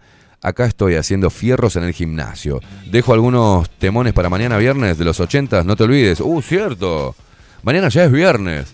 Mañana hacemos lista de temas de los 80, la música de los 80. Tenés razón, me había olvidado. Gracias, Paula. Ah, pero Facu sabía, porque Facu está siempre ahí. Soy yo el que se olvida las cosas. Hoy es viernes, locura. No, hoy no, hoy es jueves. A ponerla. Ah, hoy es jueves. A ponerla. Ah, es jueves.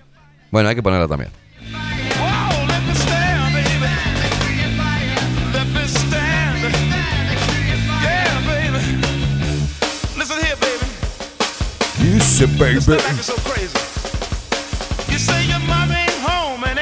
Bueno, acá dice Matías, me manda, buen día, jaja, dice acá me manda lo que publicó uh, Magdalena Correa. Digo, ¿qué querés? Magdalena Correa.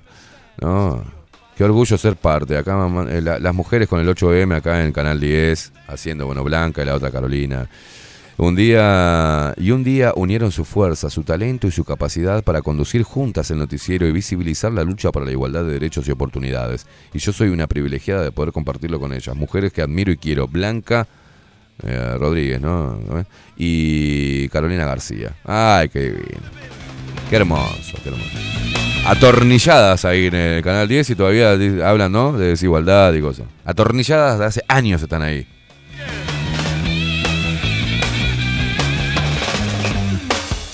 Javier Sixto Gariboto, buenos días animales, trolos y afines, vamos que vamos. trolos y afines me encanta. Bueno, no paran de llegar mensajes, paren un poco. Gerardo dice, mira Esteban, los hombres que asisten a esa marcha, una de dos, o son maracas o es el clásico feminista que apoya la movida para, para comer algo. en busca del polvo se llama la película. La odisea de la obtención de un polvo. Eh, el, hereje, el hereje del rock, buen día, dice, buen día, guacho. Adriana, que dice, acá me manda otro cartelito. Ay, Dios mío, a ver qué dice. Jenny. Jenny, que es un varón. Se le ve de acá la, barba a este hijo de puta. Este 8 de marzo quiero pedir a todas las biológicas.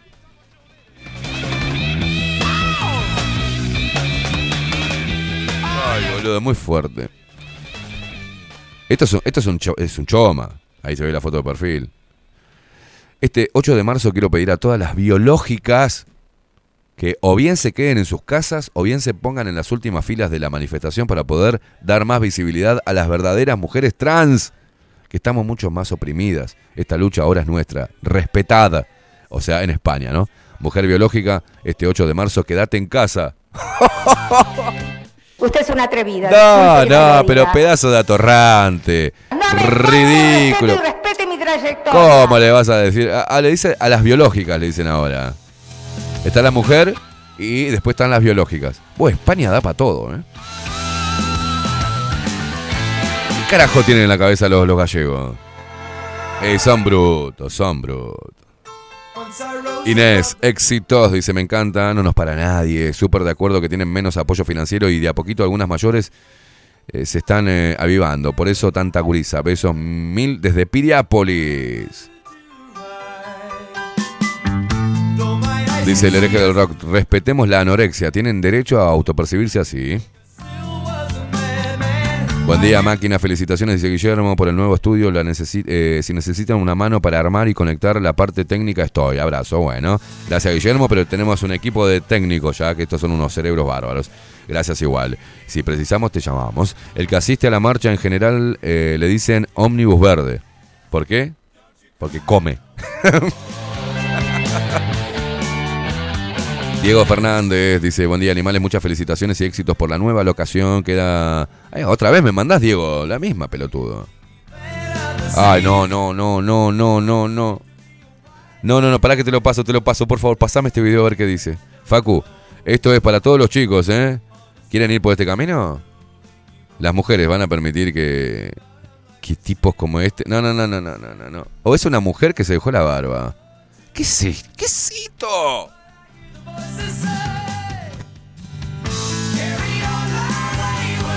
Bueno, 17 minutos pasan de las 9 de la mañana y parece que está atrasado eh, Aldo Mazzucchelli por primera vez, ¿no? Milton, soy de Conchillas, un pueblo de 400 habitantes. Dice, ayer andaban 10 con una pancarta como si fueran de una secta y posteaban sobre la lucha e igualdad de las mujeres cuando la mitad están acomodadas en la intendencia. Jaspe dice, ¿qué grado de desesperación tendría, tendrá un hombre si para poder tener sexo debe caer en la humillante tarea de andar detrás de esas que aunque tienen vagina, los desprecian, los maltratan, los odian? Y el hombre se arrastra, ¿eh? Hay hombres que se arrastran mucho.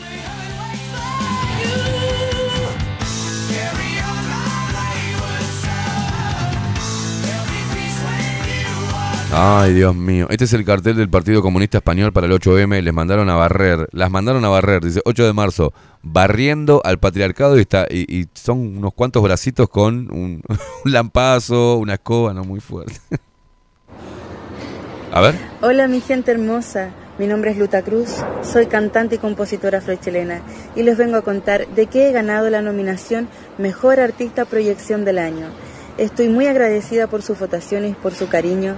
También quiero agradecer a la página Chilean Queen Playlist por crear estos espacios de visibilidad. Sin duda este es un hecho histórico. Es primera vez que una mujer afrochilena y barbuda gana unos premios No, de no, esta no, importancia. Estoy muy contenta porque eso significa que se abren los caminos, no solo para mí, no solo también para personas afrochilenas, sino para todo el mundo. Les invito a escuchar a los tremendos artistas que han estado dentro de estas nominaciones y han sido ganadores y no ganadores. Sin duda se van a sorprender.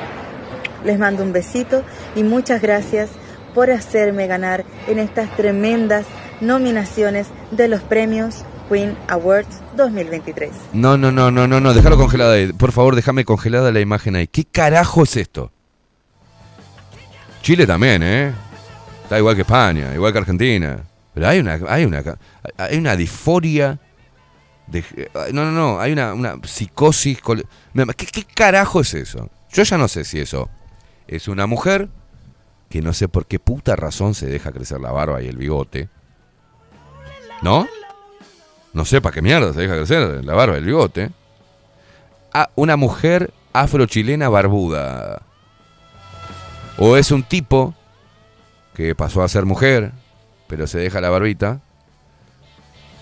Eh, realmente no sé qué es, pero si lo veo, eh, seguramente me ponga a 25.000 kilómetros.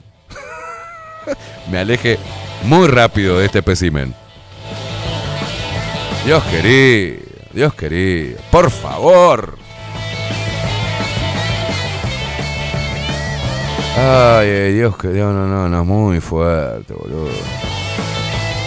No, dice buen día, dice Alita. La puta madre, me hiciste escupir el mate con esa barbuda. Tiene pinta de ser mujer, dice mi Santiago. Sí, vos sabés que sí, tiene pinta de ser mujer que se dejó la barba nomás. Esteban, me quiero cortar los testículos con este. eh, ¿Con este qué? Engendro. Tiene pinta de ser mujer, dice Sofi. Soy Vero, dice, qué lindo el maquillaje que tiene, el afro. Todo combina con todo, un amorcito. Dice Game, eh, dice, creo que creo que la he visto en el semáforo, dice.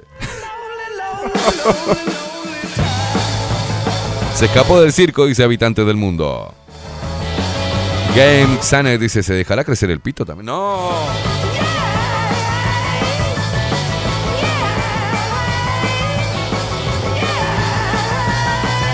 Ganadores, sí, sí, sí, ganadores y no ganadores.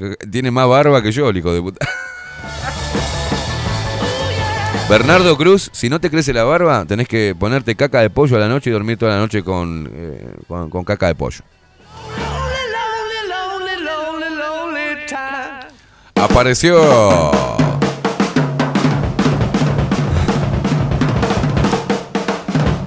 ...22 minutos... ...22 minutos pasan... Dios mío...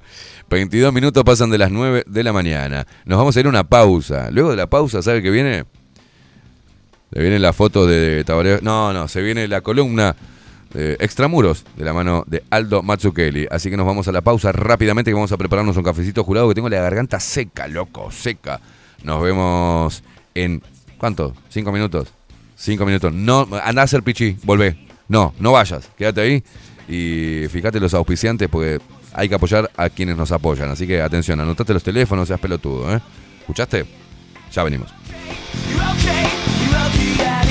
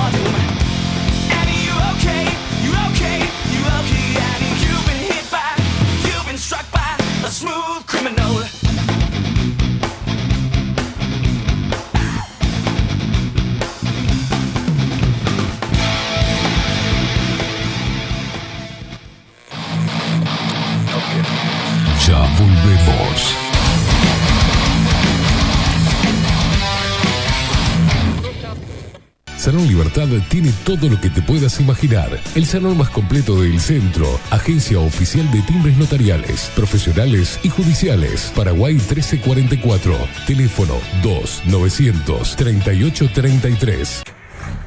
Fletes Alex. Más de 14 años de experiencia transportando tu carga a todo el país. Fletes, mudanzas y repartos. Contamos con personal calificado para carga y descarga. Precio, seguridad, cordialidad y calidad en transporte. Contactanos por WhatsApp al 094-756-548. Fletes Alex.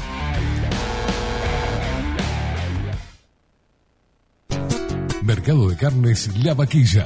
Ofrece a sus clientes los mejores cortes y la mejor atención.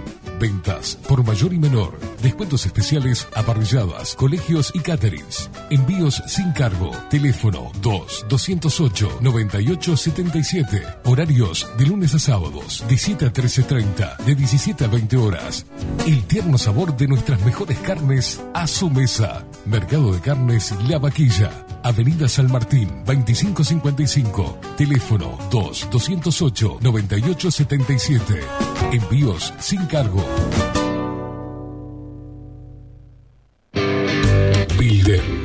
Transformación digital. Creamos la estrategia de transformación digital para que tu empresa avance y se adapte a los desafíos de hoy. Desarrollo y posicionamiento web, community management, planes de marketing digital. Builden. Transformación digital. Comunicate al 094 400 060 o escribinos a hola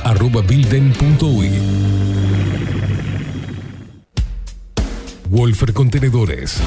Realizamos oficinas, viviendas y proyectos a medida.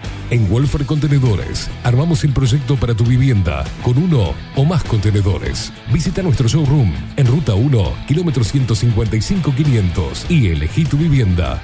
Wolfer Contenedores para entrega inmediata. Informate al 094-263-705 45 20 31 63 o en wolfer.com.uy. Wolfer Contenedores desde Colonia y Montevideo para todo el país. Estudio Jurídico Notarial, Perezcal y Asociados. Más de 25 años de experiencia en todas las materias, representando a estudios nacionales e internacionales. Una amplia trayectoria en materia penal, sucesiones y reivindicaciones. Más de dos décadas de experiencia recuperando terrenos ocupados. Torre Gorlero, oficina 20, 21 y 22. 099-309-319. Estudio Jurídico Notarial, Perezcal y Asociados. Pescadería El Italiano. Ubicados en el puertito del buceo, les ofrecemos pescado fresco todo el año y gran variedad en mariscos, productos de excelente calidad, llevando confianza a su mesa. Los esperamos con la mejor atención personalizada. Pescadería El Italiano, de martes a domingos, de 8 a 20 horas. Contamos con envíos. Pescadería El Italiano. Comunicate al 2-622-7930 y por WhatsApp 095 43 3502. Mostrá tu mejor sonrisa. En Timbo, consultorio odontológico, te ofrecemos la atención y todos los tratamientos necesarios para recuperar tu salud bucal. Reserva tu consulta diagnóstico sin cargo al 099-750-182. Te esperamos en Colonia 1181, oficina 505, esquina Cuareim. Nombrando a Bajo la Lupa, obtendrás un 10% de bonificación. No postergues más la sonrisa que te mereces. Timbo, consultorio odontológico. 099-750-182. Si estás en Miami, Florida y querés renovar los pisos de tu hogar o reformar tu baño y tu cocina, la mejor opción es CM Great Services, la empresa de construcción que le da vida a tu diseño. Más de 20 años de experiencia avalan nuestro trabajo. Reformas, revestimientos de pisos, baños y cocinas. En Miami, Florida, CM Great Services. Contactanos al 786 536 8822. directamente desde la planta hasta su propia taza, siempre garantizando la mejor calidad. Café Jurado, su cuerpo, su intenso sabor y su aroma hacen de nuestro café un placer único. Desde 1912, pasión por el café. Grupo Service. Servicio técnico especializado. Huawei, iPhone, Xiaomi. Trabajamos con todas las marcas. Contamos con servicio express. Cambio de pantalla en 30 minutos. Grupo Service. Grupo Service. Reparación de celulares, computadoras y tablets. Encontranos en nuestra web gruposervice.com.uy y por WhatsApp 094 389 568. La Carola. 13 años haciendo las mejores paellas y tortillas españolas de Montevideo. Sus chefs, Marcos y Carola, no solo ofrecen las mejores paellas, sino que también tienen las mejores pavlovas de la ciudad. Cuentan con un jardín exclusivo para tapeos, degustaciones de vinos y reuniones familiares. También ofrecen un menú express con opción de pasta y jugos naturales. De martes a viernes a partir de las 20 horas, sábados y domingos, también al mediodía. Instagram, La Carola Tapas. Gonzalo Ramírez 2225, esquina Juan Polié. Reserva tu lugar 099 24 20 72. La Carola, el clásico de la ciudad. Mercería Las Labores. La mercería más antigua del país, desde hace más de 100 años junto a vos. Tristán Marbaja 1524, abierto de 9 a 19 horas. Visítanos en www.lanerialaslabores.com.uy. Facebook, Mercería Las Labores. En Instagram, Mercería Lanería Las Labores. 094-893-881. En artículos de mercería y lanería, lo que no encuentra aquí no existe. Ahora también estamos en Twitch. Seguinos en Bajo la Lupa Bajo la Lupa contenidos más independientes que nunca.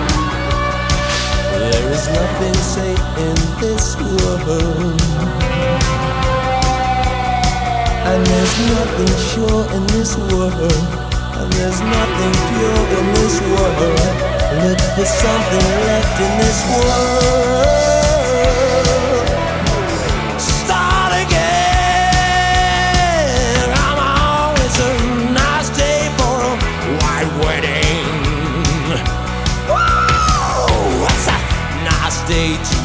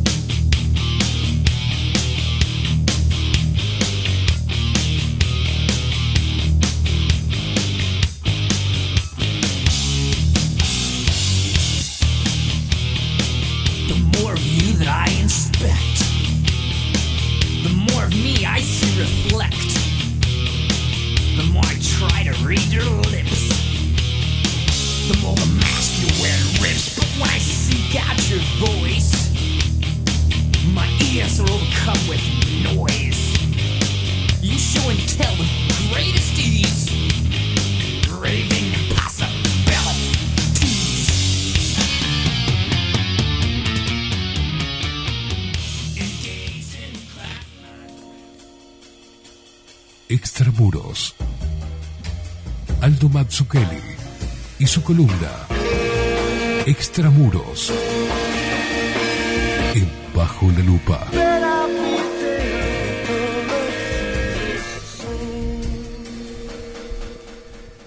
Aldo Mazzucchelli. ¿Cómo le va, señor? Buen día, buen día, ¿qué tal? ¿Cómo anda? Bien, bien, muy bien. Me alegro. estoy. Llegó marzo. Llegó marzo. Y se quedó. ¿Eh? Este, ¿Usted sabe lo que es la escatología, no? La escatología. Escatología, no tiene por qué. ¿eh? Hablar de caca. No. Bueno, a ver, en cierto modo sí también, porque es el estudio de lo último, de los últimos tiempos, de las últimas cosas, del Bien. final, de los finales, de, ¿no? Tenía un significado religioso, tenía que ver con el fin del mundo, con, con el, el juicio final, con la este, salvación definitiva o, El Armagedón. o no de las almas y todo eso. Eh, Y tengo una nota que capaz que la publico este número que sale mañana, hoy o mañana de Extramuros, ya lo tenemos más o menos pronto. Lindo Le número. voy a corregir un poquitito. Dígame. No, acá estoy, ¿eh? Ah, sí, yo no. Eh, que se llama No espere usted una victoria escatológica. No sé si se va a llamar así, pero ese es el concepto. ¿Qué quiere decir? Llegó marzo. Yo tengo la, la sensación de que Recordemos a la gente que eh, desde hace meses. Este, Desde hace dos años. Desde hace dos años, pero particularmente en, en las columnas de hace tres meses atrás hiciste, se bueno, en marzo, en marzo se va a No, provocar no, hice, algo. mire, me acuerdo una vez que nuestro común amigo Onir, Sí. este, con datos, ¿no? O sea, apoyado en cosas que estaban pasando, que yo también las veía, dijo, vos se terminó lo de COVID, y ya está, ¿no? Eso fue tipo en agosto del 21. Sí. Me acuerdo que ahí, este, por una intuición que tengo, bueno, de- desde hace tiempo, yo en el programa le dije, no, no se terminó. Esto sigue hasta... eh, cuando va a cambiar verdaderamente, empezar a cambiar. Todo es en marzo del 23. Mm. Y está cambiando. O sea, mi sensación mm, clara es que está explotando en la cara de, de todos, digamos, la narrativa COVID y la narrativa Ucrania. Y hoy voy a repasar las dos cosas porque Bien. están conectadas. Este, eh, ¿Usted me iba a decir algo o no? Sí. Porque Eh, porque la, el- la gente, hoy di una noticia, eh, en este mundo de la comunicación independiente y, de, y del emprendedurismo en Ajá. materia periodística, progresar, y en Uruguay es, mucho, es muy difícil, y, y yo me siento, no lo podría hacer sin el apoyo del equipo, pero tampoco lo podía haber hecho y proyectarme sin tu incorporación, la de venir y los que vendrán, ¿no? Y del trabajo que hay en cada uno de ustedes dos también. Y, y yo estoy muy contento de, de- de que vamos a comentar a la gente que esta mudanza de, de Bajo la Lupa Contenidos, de este estudio, hacia un lugar mucho más amplio, mejor, que se van a volver locos cuando vean, Hmm. eh, también es, eh, no lo podría hacer si no fuera con tu apoyo, de que vas a estar con, con nosotros, va a estar eh, eh, el sello de Extramuros, el sello de Mazukeli y de muchas personas más que están trabajando en Extramuros para trabajar en conjunto, de hacer un medio de comunicación, un multimedio como la gente. Eh. Así que gracias eh, y, y bienvenido a, esta, a esta locura. Hay que dar ¿Cómo te sentís vos? Feliz. Hay que dar pasito de bebé, como decía, como dicen los yankees, este pasitos de bebé al principio. Mm. El que vamos a dar es medio grande ya porque Es grandote. Es un estudio, una- un local en serio. Eh, pero bueno, a partir de ahí veremos todo lo que se puede hacer. Exacto. Este, y estamos, estoy seguro, muy felices todos. Todavía no le conté mucho a la gente de, de Extramuros todo, o sea, Bien. sí algo, pero también me gusta como mostrar las cosas cuando están cuando están en su sitio y bueno, recién hemos terminado de los detalles, digamos, así que esta semana vamos a, o la que viene vamos a seguramente hacer algo, haremos alguna fiesta también, ¿no? La inauguración va a estar, obviamente.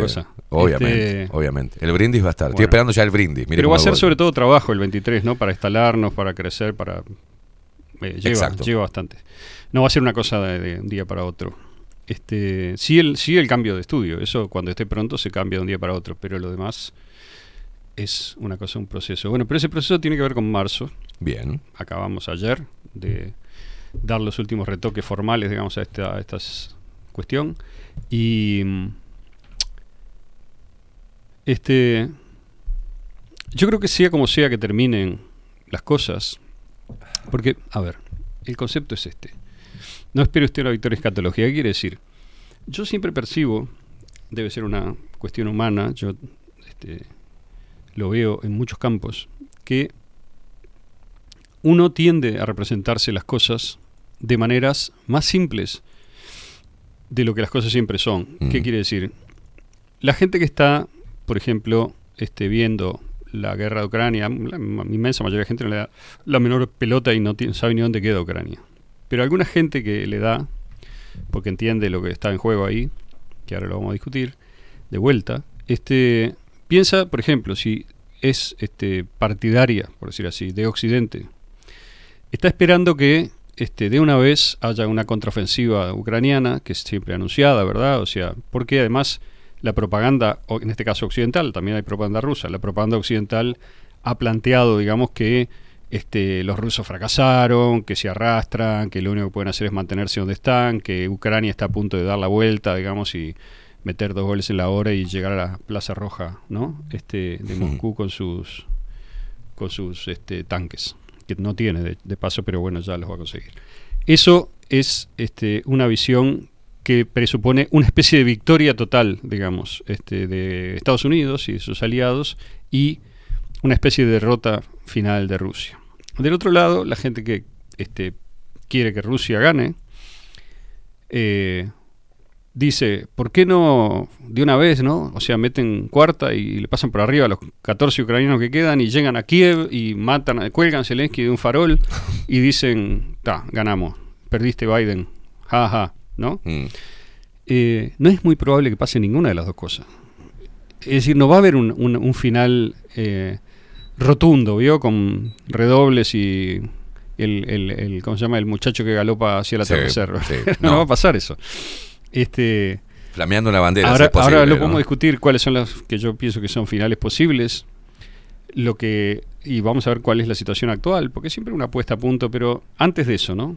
Pero espere, llegaremos. quiero agregarle algo más a esos cambios que usted dijo y que lo pude percibir ayer con una fecha tan especial como el Ujú, 8M. ujú. Eh, es una baja en la adhesión de este movimiento. Ayer le dije a la, a la- a la gente que estaba conmigo cuando salimos del local, Mm. digo, o sea, es que va a haber muy mucha menos gente, no, no poca, pero menos gente. Porque está en el aire, porque ya se huele, digamos, se siente que hay un cambio de época. Y los temas y la, la agenda, digamos, que estaba vigente hasta este momento, que es de quiebre y de cambio, va a ajustarse a nuevas cosas. Eso es lo que yo quiero decir con marzo del 23. Es un proceso. A ver, una idea sería, en invierno, tipo en agosto, este, mira para atrás y acordate un año atrás y decime si entre ese agosto y el agosto anterior y el anterior no hubo un gran cambio. Es decir, los temas son distintos, los énfasis son diferentes, puede haber habido desenlaces, sobre todo en relación con lo de Ucrania y COVID. Este, pero ¿cuál es mi punto? Aún con los desenlaces que haya, no va a haber, digamos, un encarcelamiento de, de- de- de Gates, No, no, no, de no. Gates, ¿vio? O sea, o de, o de, no sé, alguno chico de repente puede caer. La gente puede empezar a decir, y si mejor no hablemos de esto porque la cagamos. Exacto. Hasta ahí te van a conceder. Hasta ahí. Que de hecho ya pasó. Está pasando.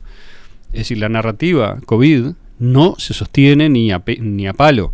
Es verdad que hay mucha gente que todavía no quiere verlo o que no quiere hablar del tema. Yo cuando meto cosas en un grupo que tengo de un- no meto ninguna, pero cuando metí últimamente alguna noticia que son muy esporádicas en un grupo de- que tengo de amigos de cuando éramos chicos, en donde 80% están con la narrativa oficial, este, uno me dijo, ya está, no pongas más nada, dice, porque esto ya está suficientemente discutido, las posiciones están claras y no hay nada que hablar. Esa es la actitud. Claro. Es, yo le digo, bueno, no, no, no está laudado, me dijo, está laudado. Le digo, no, no está laudado. Ahora, si vos no querés discutirlo, yo respeto. Perfecto. Pero laudado, no, no está. Hay un factor no O sea- menor que, que, que- que todo esto se mueve eh, desde el poder y también con dinero en promoción y en propaganda. Por supuesto. Hay, hay un, hay un giro en, el, en los destinos de, de esa financiación para X propra- propaganda. De hecho, el movimiento feminista ayer, a pesar de, de, mm, digamos que lo podemos poner como factores de que las personas, las mujeres están Mm. eh, dando, le, le están dando la espalda a este movimiento, que se ha radicalizado ¿Cuánta gente hubo? Pero ¿Cómo- cu- ¿Cuál fue la eh, proporción respecto no, de...? ahora ni siquiera vi las noticias, pero eh, y no y no creo que recalquen que hay menos adhesión. Veremos, ojalá. No, pero viste, pero vos me dijiste al principio que había habido menos. ¿De dónde lo sí, sacaste? menos, menos por- porque lo vi. Lo viste. Porque estuve ahí, estuve cerca. Y digo, Yo sabía que "Es- usted iba a ir no con es-". el pañuelo violeta. No, no, no. Como Eh, de construido. ¿Sabe por qué? Porque solamente las imágenes que, Mm. de los videos de, de- que me llegaron Mm. de personas que viven cerca y se tuvieron que morfar todo eso, yo veía que hay- había muchos espacios vacíos entre grupos y grupos que no había pasado eh, el, el año pasado. Mm. Eh, pero digo, más allá de eso, hay eh, un corte de financiación y, y- y cuando hay corte de financiación para los movimientos Exacto. activistas se, eh, se ve Claro. enseguida. Y ahí Claro. cuando la gente dice, ah, se cortó la financiación, hay menos adhesión, esto por guita. Esto, bueno, es otra de las patas, ¿no? Un simple, este, mm, eh, digamos, factor que, que es visible. ¿no? Se retira la plata, hay menos convocatoria. Ujú. ¿Ah? ¿Qué está pasando con COVID? Bueno, Le digo por eso, por COVID, porque después van a destinar Claro. la guita, como decía el de CNN, ¿no? Ahora vamos a hablar del cambio climático, Cambio y los dineros sí. van a ir destinados otro, a blu- eso. ¿no? otro bluff que ya, ya fracasó. Pero, a ver, mi punto también ¿Ya es... fracasó? Sí, sí. Mi punto es, este, todo está fracasando. Es decir, el resumen de, de lo que, como yo veo las cosas, yo sé que esto, mucha gente va a decir, está loco, Aldo está loco, no, no, no, nada de lo que está diciendo es lo que pasa. Bárbaro. O sea, yo tengo la, la ventaja de que como me pongo deliberadamente afuera de las redes, de los diarios mainstream y de los canales mainstream, no me afecta el- el- la operación psicológica. Mm. Yo miro los hechos y pienso afuera de eso. Que es lo que le recomiendo a todo el mundo que haga. Si me- alguien me pide, digamos, una opinión, le digo, salite, salite de todo eso y pensá Afuera de la caja. o sea, la información mainstream te va a llegar igual, porque vas a ir al almacén Sí. y Doña Tota te va a contar todo. Vas a escuchar en, en la parada del ómnibus y te vas a enterar de lo que pasa. Y si no, eh, ni siquiera eso, igual lo vas a saber, porque te llega por un vecino, por la abuela, por el tío, por la sobrina. O sea, las cosas llegan. Las cosas obvias. Y uno que, eh, digamos, en la medida que tenga cierta experiencia, las sintetiza inme- inmediatamente y se da cuenta de para qué lado va, qué están diciendo. Es decir, yo no preciso mirar los detalles de Astesiano para darme cuenta cuál es la operación de la oposición, cuál es la operación del gobierno, Mm. cuáles son, qué van a decir. O sea, ¿qué, qué querés que me, me interese por los detalles, digamos, chusme- chusme- chusmerísticos, digamos, de... No me importa eso, no me interesa, no, no aporta nada. En la, en la información siempre hay un fenómeno que es, los detalles los perdemos. Lo que importa de la información es el resumen valorativo que te queda. ¿No? Es decir, los detalles los escuchás en el momento y te olvidas. Por ejemplo, sobre Ucrania podés escuchar lo que pasó en tal ciudad, en tal otra, en ta- ayer, anteayer. Todo eso te olvidás. ¿Qué ciudad era? No te acordás, no- ni siquiera puedes pronunciarla. Pero sí te acordás o te das cuenta, te queda una idea, digamos, de qué es lo que está pasando, qué es con lo que todo el mundo se mueve. Y yo cuando a veces le pregunto a algún amigo que está muy en el mainstream, le digo, hoy ¿cómo va todo esto? Y me dice, ah, y los rusos están estancados porque no pudieron tomar Kiev. O sea, me hablan de una cosa que no pasó, pero que la prensa, digamos, occidental dijo que pasó en marzo del 2022. Entonces, O- estos, estos cambios que, que- estás nombrando, y cuando decís, este, ya, ya, bueno, tu amigo dijo ya laudó, y como decís que el cambio climático ya fracasó, este, y yo creo, lo que estoy observando, y perjudicial para, para una ideología y para, para un sector político e ideológico este, y activista, como es la supuesta izquierda en nuestro país, es dejamos de mirar hacia afuera y empezamos a mirar hacia adentro. Dijeron, bueno, ya está, Ucrania, Rusia, COVID, este, ¿no? vamos a mirar para adentro, vamos a hacer política desde adentro porque se vienen las elecciones. Pero se encontraron hasta con una postura eh, tranquila de, de un presidente, Luis Lacalle Pou, que estratégicamente los está pulverizando. ¿Por qué? Lo digo porque es cierto.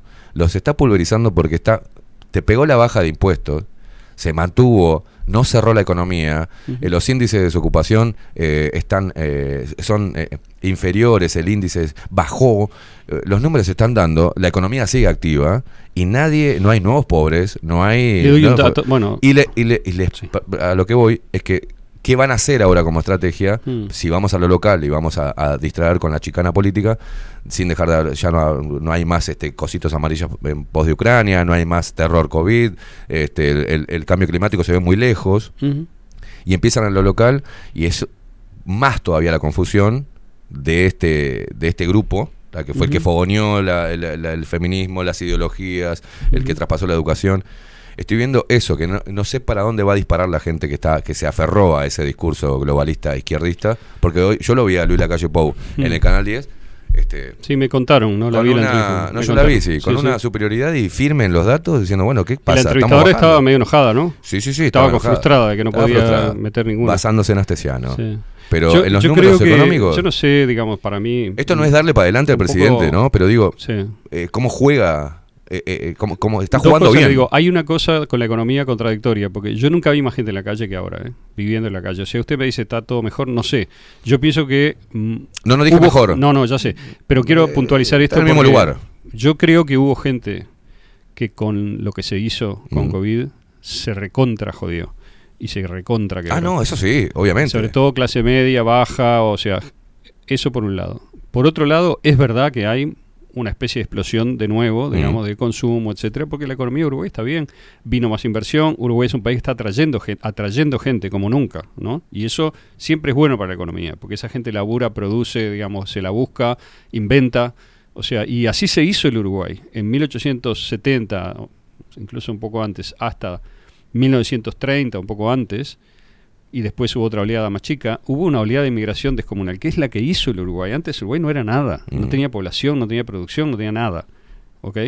Entonces, eso mismo estamos, en cierto modo, en una escala menor todavía, reproduciendo. Eh, un dato así, por ejemplo, la terminal Tres Cruces está funcionando a 30% más que en 2019, o sea, ante COVID. Es un disparate, ¿no? ¿Vio lo que es la estación de Río Branco nada más? No, pero claro, sí, los sonidos no, sí, sí, es a- alucinante.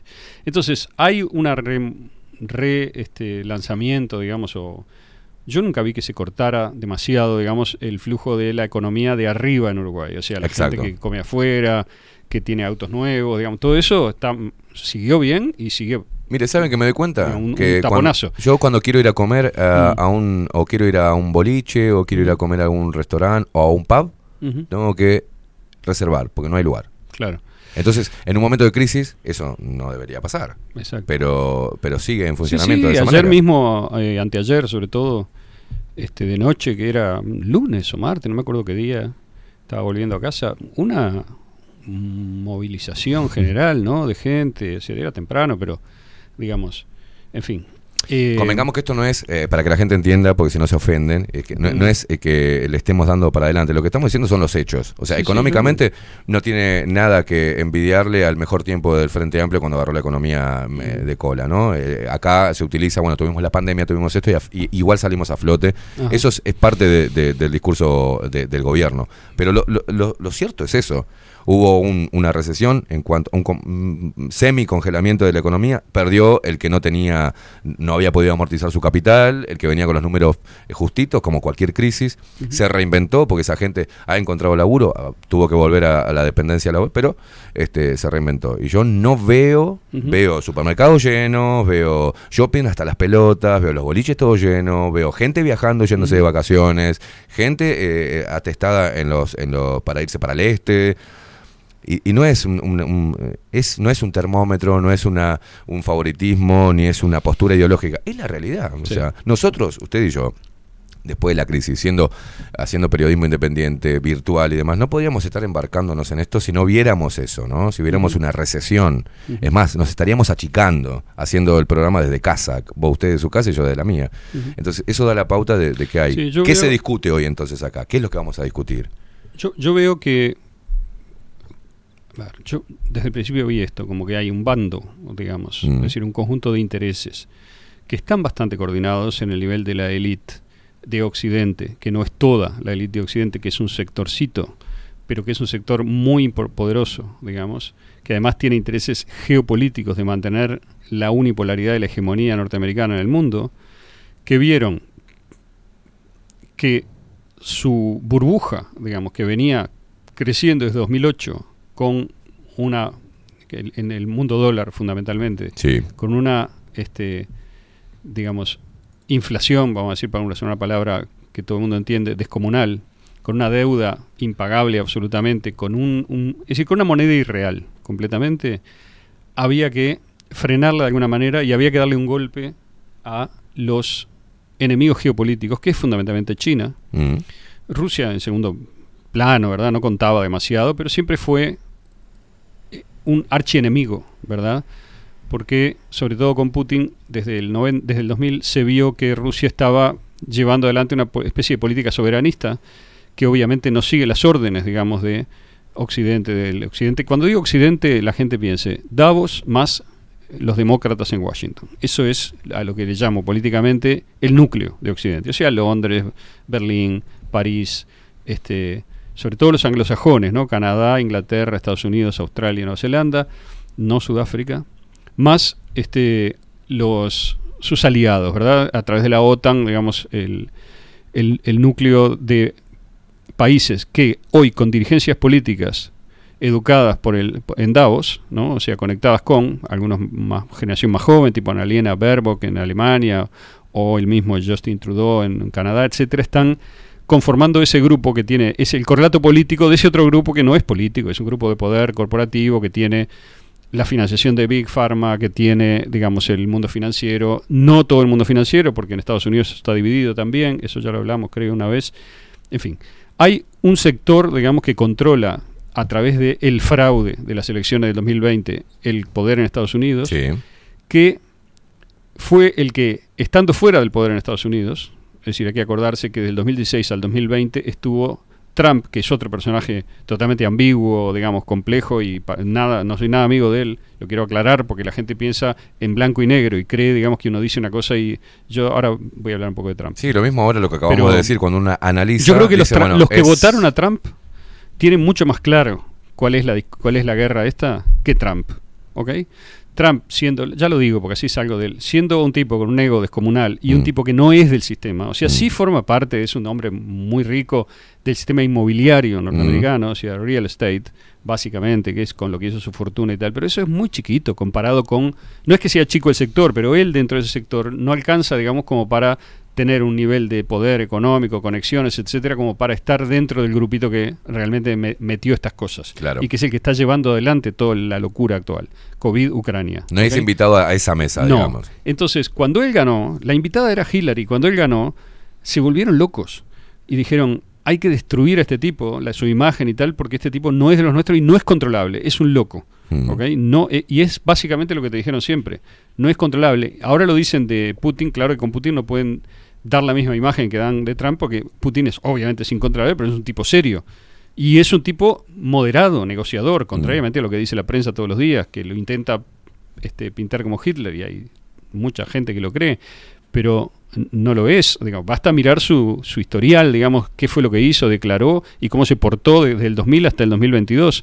Es decir, estuvo siempre intentando negociar, siempre, de hecho, voy a decirlo en contra de él, intentando que lo dejaran entrar a la mesa, digamos, de Sí. Occidente, porque él tiene dentro de Rusia, tenía más sobre todo, una gran sector de la élite rusa que es pro-occidental, que es pro-Estados Unidos. ¿Por qué? Porque tiene negocio con Estados Unidos, porque tiene negocio con Inglaterra, con Alemania. Es decir, son no solamente los oligarcas que nunca fueron aliados de Putin, sino más bien un grupo con el que Putin, digamos, siempre tuvo que negociar eh, incómodamente. Habrá algún oligarca que sea amigo de Putin, así como hay muchos oligarcas en Occidente que son amigos de Biden. No entiendo por qué los oligarcas rusos son oligarcas y los oligarcas occidentales son filántropos, ¿no? Son ¿Vio cómo filántropos, claro. Es la diferencia que siempre me hace gracia. Pero, digamos, este, en fin, Putin tuvo que negociar todo ese tiempo y al final optó, ¿verdad?, por dar un giro hacia lo que uno diría la Rusia profunda, es decir, la Rusia nacionalista, la Rusia tradicional, y eso es, este, yo creo que fue un cambio providencial. Si no hubiera habido, mire lo que voy a decir, invasión de Ucrania por Rusia, probablemente todas estas cosas que voy a decir ahora, que perdió, digamos así, el partido COVID global, es decir, la de Davos más los demócratas, no las podría estar diciendo. Entonces yo sostengo esto en esquema. En el 2019-20 se montó una gran operación global para cuyos objetivos fundamentales eran China, el régimen de Xi Jinping en China, no China como país, sino el régimen de Xi Jinping que es también, como el de Putin, nacionalista, digamos, soberanista, contrario a seguir las directivas de Washington.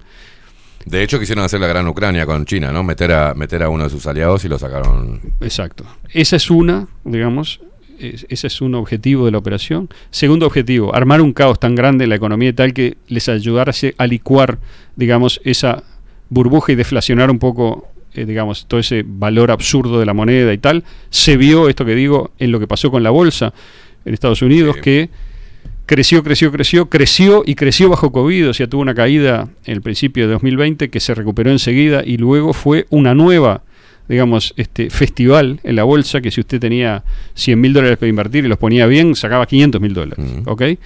Cosa que no pasa nunca, salvo cuando hay este tipo de locuras de recuperación rápida, me explico y tal. O sea, yo lo sé porque conozco gente que en enero del 2020 vendió todo lo que tenía en la bolsa sabiendo que se venía una caída, guardó ese dinero y cuando en marzo todo se vino al suelo, compraron barato y en julio, agosto, cuando empezó a rebotar y empezó a subir la bolsa, hicieron fortunas, ¿ok? Esto es lo que pasó. Yo sé que mucha gente le da bola a esto, pero es muy importante porque hay una gran parte de la economía que funciona así. ¿Y qué quiere decir esto? Que la gente que estaba en el asunto sabía de antes que se venía una cagada, que se venía lo que se venía, y operaron para ganar. Eso pasó a principios del 2020. Eh, ese es otro de las dimensiones. O sea que tenemos una dimensión este, de mm, atacar geopolíticamente a los enemigos de ese núcleo, Davos, Washington, tenemos, perdón, los enemigos también eran Trump, ¿no? Así que el movimiento COVID se hizo también contra Trump y contra Bolsonaro y contra todos los que nos siguen, digamos, la, que no, no afinan, ¿vio?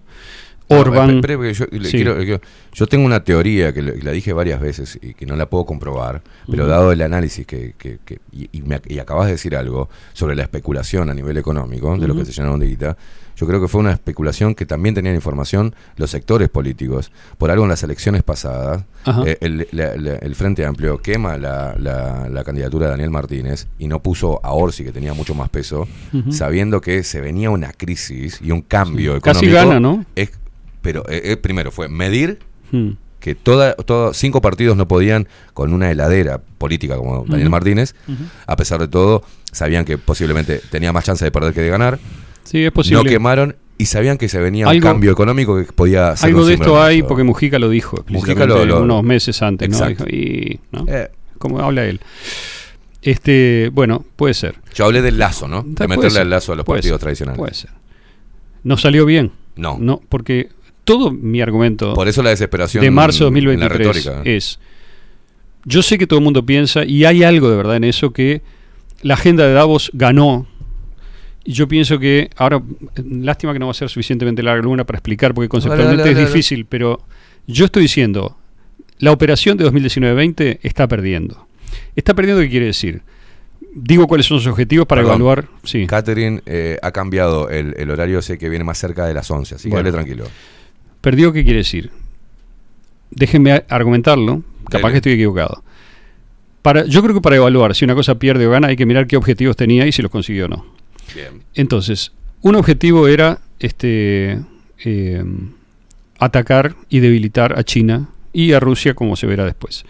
Un segundo, y a otros quizá, pero esos son los grandes. Un segundo objetivo, sobre todo China. Un segundo objetivo, bueno, y perdón, y debilitando a China, hacer un cambio de régimen en China. Es decir, esto es lo más importante, ¿no? O sea, conseguir que en el Congreso del Partido Comunista que ocurrió en octubre del 2022 cayese Xi Jinping y se pusiese de vuelta, como había sido antes, Mm. a un gobierno pro-occidental.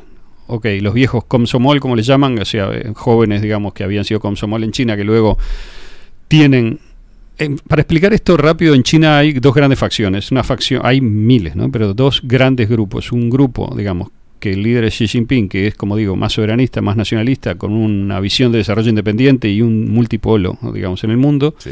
Y una este, otra facción que también es nacionalista, porque los chinos son todos nacionalistas, pero que tiene negocios con Occidente, están más para la guita que para cualquier proyecto más ideológico, lo que sea.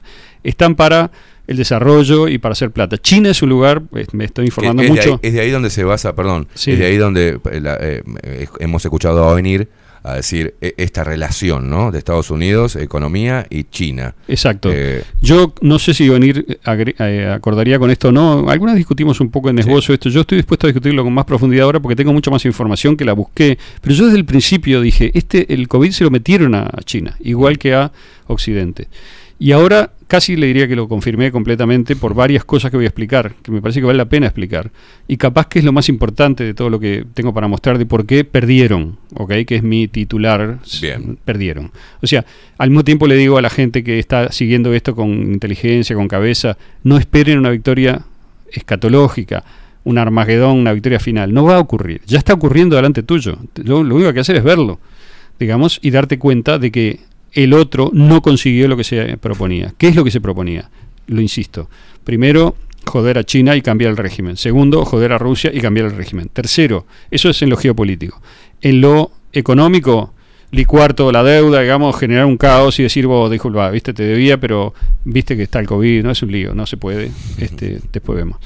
Eso yo creo que el principal aliado para que no lograsen eso fue la Fed y los bancos comerciales norteamericanos que se opusieron a esta estrategia y decidieron joder a Europa, que también, cuidado, Europa hasta cierto punto es enemigo de Estados Unidos y en cierto modo el COVID se le metió a Europa también. Es decir, en resumen, el COVID se, se, se usó contra Xi Jinping en China, contra algunas, este, contra la Unión Europe- Europea y contra Trump. sí, yo tengo otra pata más Sí. que sirvió. Eh, estamos dejando afuera a Sudamérica.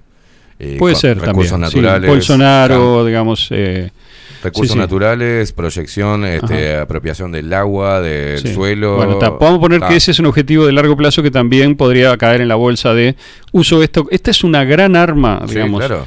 eh, del, del deep state, este, que no es solo norteamericano, es decir, de ese grupo, para operar políticamente a gran escala, estratégicamente en todas estas dimensiones. Hay más dimensiones. Una cuarta dimensión es aumentar el control sobre las poblaciones. claro. Una quinta dimensión es instalar un gobierno local. Una sexta dimensión es afanar, o sea, conseguir más recursos. Y una, a ver si hay alguna más, este, no me quiero olvidar ninguna, creo que me olvido de una, pero ya, digamos, ah, y la, claro, la séptima que se me ocurre es este, reducir la población. Claro. Es bien siniestra, ¿no? Pero bueno, todos estos grupos tienen, algunos de ellos por lo menos tienen, bueno, Gates, por ejemplo, tiene claramente una ideología este, eugenésica sí. y, y, digamos, digamos, maltusiana, de hay, demas- hay demasiada gente, hay que bajar la población, el Club de Roma lo tenía, en fin, los, Roque- los Rockefeller que están atrás también en cierta medida de esto, que ahora también están cayendo, lo tenían, etcétera, y hay diferentes actores. Todo esto lo digo porque lo declaraban, porque estaba y porque es evidente que están operando y que controlan bancos enormes, digamos, poder financiero en Europa, etcétera. Entonces, y también en Estados Unidos. Entonces, ¿qué pasa? Vamos a suponer que todos esos son los objetivos. ¿Y por qué digo que han fracasado, grosso modo? Digamos, la estrategia era, ahora está bien claro, ¿no? Era largar el virus en, que sí existe en China, Mm. pero que no es demasiado mortal, salvo para gente que está muy veterana o que tiene comorbilidades, a esa gente ayudarla a morir, vamos a decirlo rápido. Sí. En Europa se hizo, claramente. ¿Dónde se hizo? En los lugares en donde hubo, este, se aplicaron protocolos estrictos que fueron Italia, España, Inglaterra, Bélgica. Esos son los cuatro lugares en, e- en Europa en donde tenés, por ejemplo, en Inglaterra tenemos las ventas de midazolam, que es el medicamento que se administró para sedar y finalmente para matar rápido, digamos, a un montón de veteranos en casa de salud. Tenemos a Matt Hancock, que ahora el mismo Rishi Sunak, porque los políticos de los países, yo esto lo dije muchas veces, no son los responsables. Eh, Los políticos de los países son, yo puedo sumarme a todos los adjetivos que te quiera, Sí. digamos, y tengo más si quiere. Pero eso es una cosa, y otra cosa es no darse cuenta de que les impusieron esto de afuera, esto vino de arriba, no vino de el presidente de Argentina, de Uruguay, de Brasil, No. de Estados Unidos ni siquiera. Esto viene de más arriba, viene a través de la autoridad de la ciencia simbólica, que es la legitimadora final de los gobiernos modernos en Occidente, La famosa tecnocracia. viene de a través de la OMS y de los GACH de los diferentes países como imposición de discurso de autoridad que ca- caló en los médicos junto con el miedo, caló en el personal de salud y caló en los gobiernos. Y los gobiernos estaban agarrados de las pelotas con esto. Básicamente algunos, eh, digamos, estaban más felices, como el de Canadá o el de Australia, Nueva Zelanda, porque estaban en el asunto que, digamos, así como dije países de Europa, digo, Canadá, eh, Australia y sobre todo y Canadá un poco fueron y eh, Nueva Zelanda fueron campos de, de- de- de prueba en donde las medidas se llevaron al extremo para ver qué hacía la población porque la variable controlar más estuvo mucho más eh, digamos en el centro del tema ahí.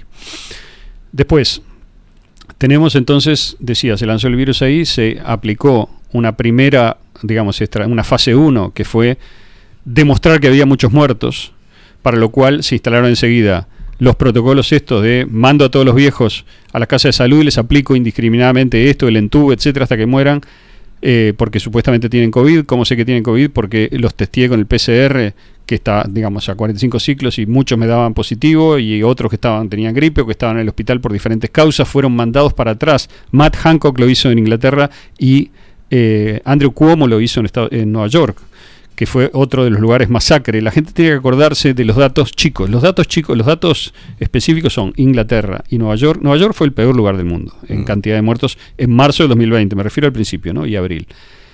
Hay cantidad de denuncias, las publicamos en la revista en aquella época sobre enfermeras que trabajaron en Nueva York que decían, esto es una locura, se está aplicando cosas para matar a la gente. El único que salvó fue que se arrancó los tubos, decía la enfermera. O sea, se aplicó un protocolo criminal para demostrar e instalar en la cabeza de la opinión pública que había una ola de muertes. Eso dio pie a segundo, eso con PCR y con los protocolos, dio pie a una segunda, digamos, este, a una segunda ola, a una segunda fase, quiero decir, que ocurrió conjuntamente a la primera, que es la campaña de miedo, que siguió mucho después, que era horario central, 24 horas y horario central sobre todo los datos de muertos, COVID, anulando cualquier otra información, COVID era lo único que había, el miedo, etcétera. Toda la gente aterrorizada y al mismo tiempo, ya en marzo, fines de marzo del 2020, apareció un médico en Stanford diciendo la hidroxicloroquina es este, una buena droga para tratar esto tempranamente. Le cayeron con las cuatro patas, dijeron que era Trump, que Trump había, o sea, politizaron la hidroxicloroquina y luego politizaron todo. Y yo que venía siguiendo eso, me pareció uno de los crímenes peores, porque efectivamente funcionan esas drogas y esas drogas fueron, digamos, no solamente canceladas, sino cancelados los médicos que las, digamos, hasta el día de hoy está Mm, todavía sí. intentando eso, aunque cada vez menos, ¿no? Cada vez tiene menos fuerza. Tercero, enseguida se lanzó la idea, la única salida es la vacuna. Y vamos a hacer una vacuna en seis meses. Entonces predispusieron a la opinión pública para aceptar cualquier cosa que les dieran como vacuna sin, digamos, los requisitos de seguridad ni de pruebas, etcétera. Obviamente el CDC, la FDA están compradas, son parte del esquema y cuando llegó el momento aprobaron unas vacunas experimentales que no son vacunas, sino que son el virus mismo. Es decir, son el patógeno, el arma, digamos, este, creada en el laboratorio de Wuhan por un eh, equipo norteamericano con socios chinos del partido anti-Xi, digamos, Claro. eh, que terminaron de armar eso y lo lanzaron en China primero y luego eh, lo convirtieron en la vacuna ARN mensajero que genera la misma proteína spike que genera todos los problemas que ya vimos. Usted es un conspiranoico. Cuando se, cuando se cuando se empezó a inocular la gente en Estados Unidos el 14 de diciembre, creo que en Israel un poco antes y después en el mundo, eh, hubo una ola de COVID y hubo una ola de muertos. Mm. Y eso se dijo, son los muertos COVID. No, son los muertos de la vacuna. Entonces, el plan, digamos, venía bien, porque con eso tenían el caos instalado, tenían la confirmación de este lo, lo que estaba de, de- tenían la confirmación de lo que habían intentado hacer funcionando y tenían el miedo de la gente confirmado. Es decir, que el objetivo, sobre todo de control de la población, se había conseguido muy bien, en mucha escala. Pero ¿qué pasa? Es un poco como 9-11. ¿Por qué yo digo que fracasaron? Porque acuérdense la gente de 9-11 que es un esquema parecido. Metemos una ola de miedo y luego, ¿qué hacemos? Aumentamos el control. Pero en Estados Unidos lo hicieron bien en 9-11. ¿Qué hicieron? Hicieron, digamos, toda aquella puesta en escena del 9-11 y luego aprobaron una cantidad de leyes antiterroristas que de hecho lo que hacían era limitar la libertad de la gente y aumentar el control. Eliminar libertades constitucionales, etcétera. O sea, lo hicieron ley. Esas leyes están vigentes todavía en Estados Unidos. Para que hubiera pasado lo mismo a nivel global, lo que intentaron con COVID tendrían que haberlo hecho ley. Y yo insisto, no hicieron nada ley.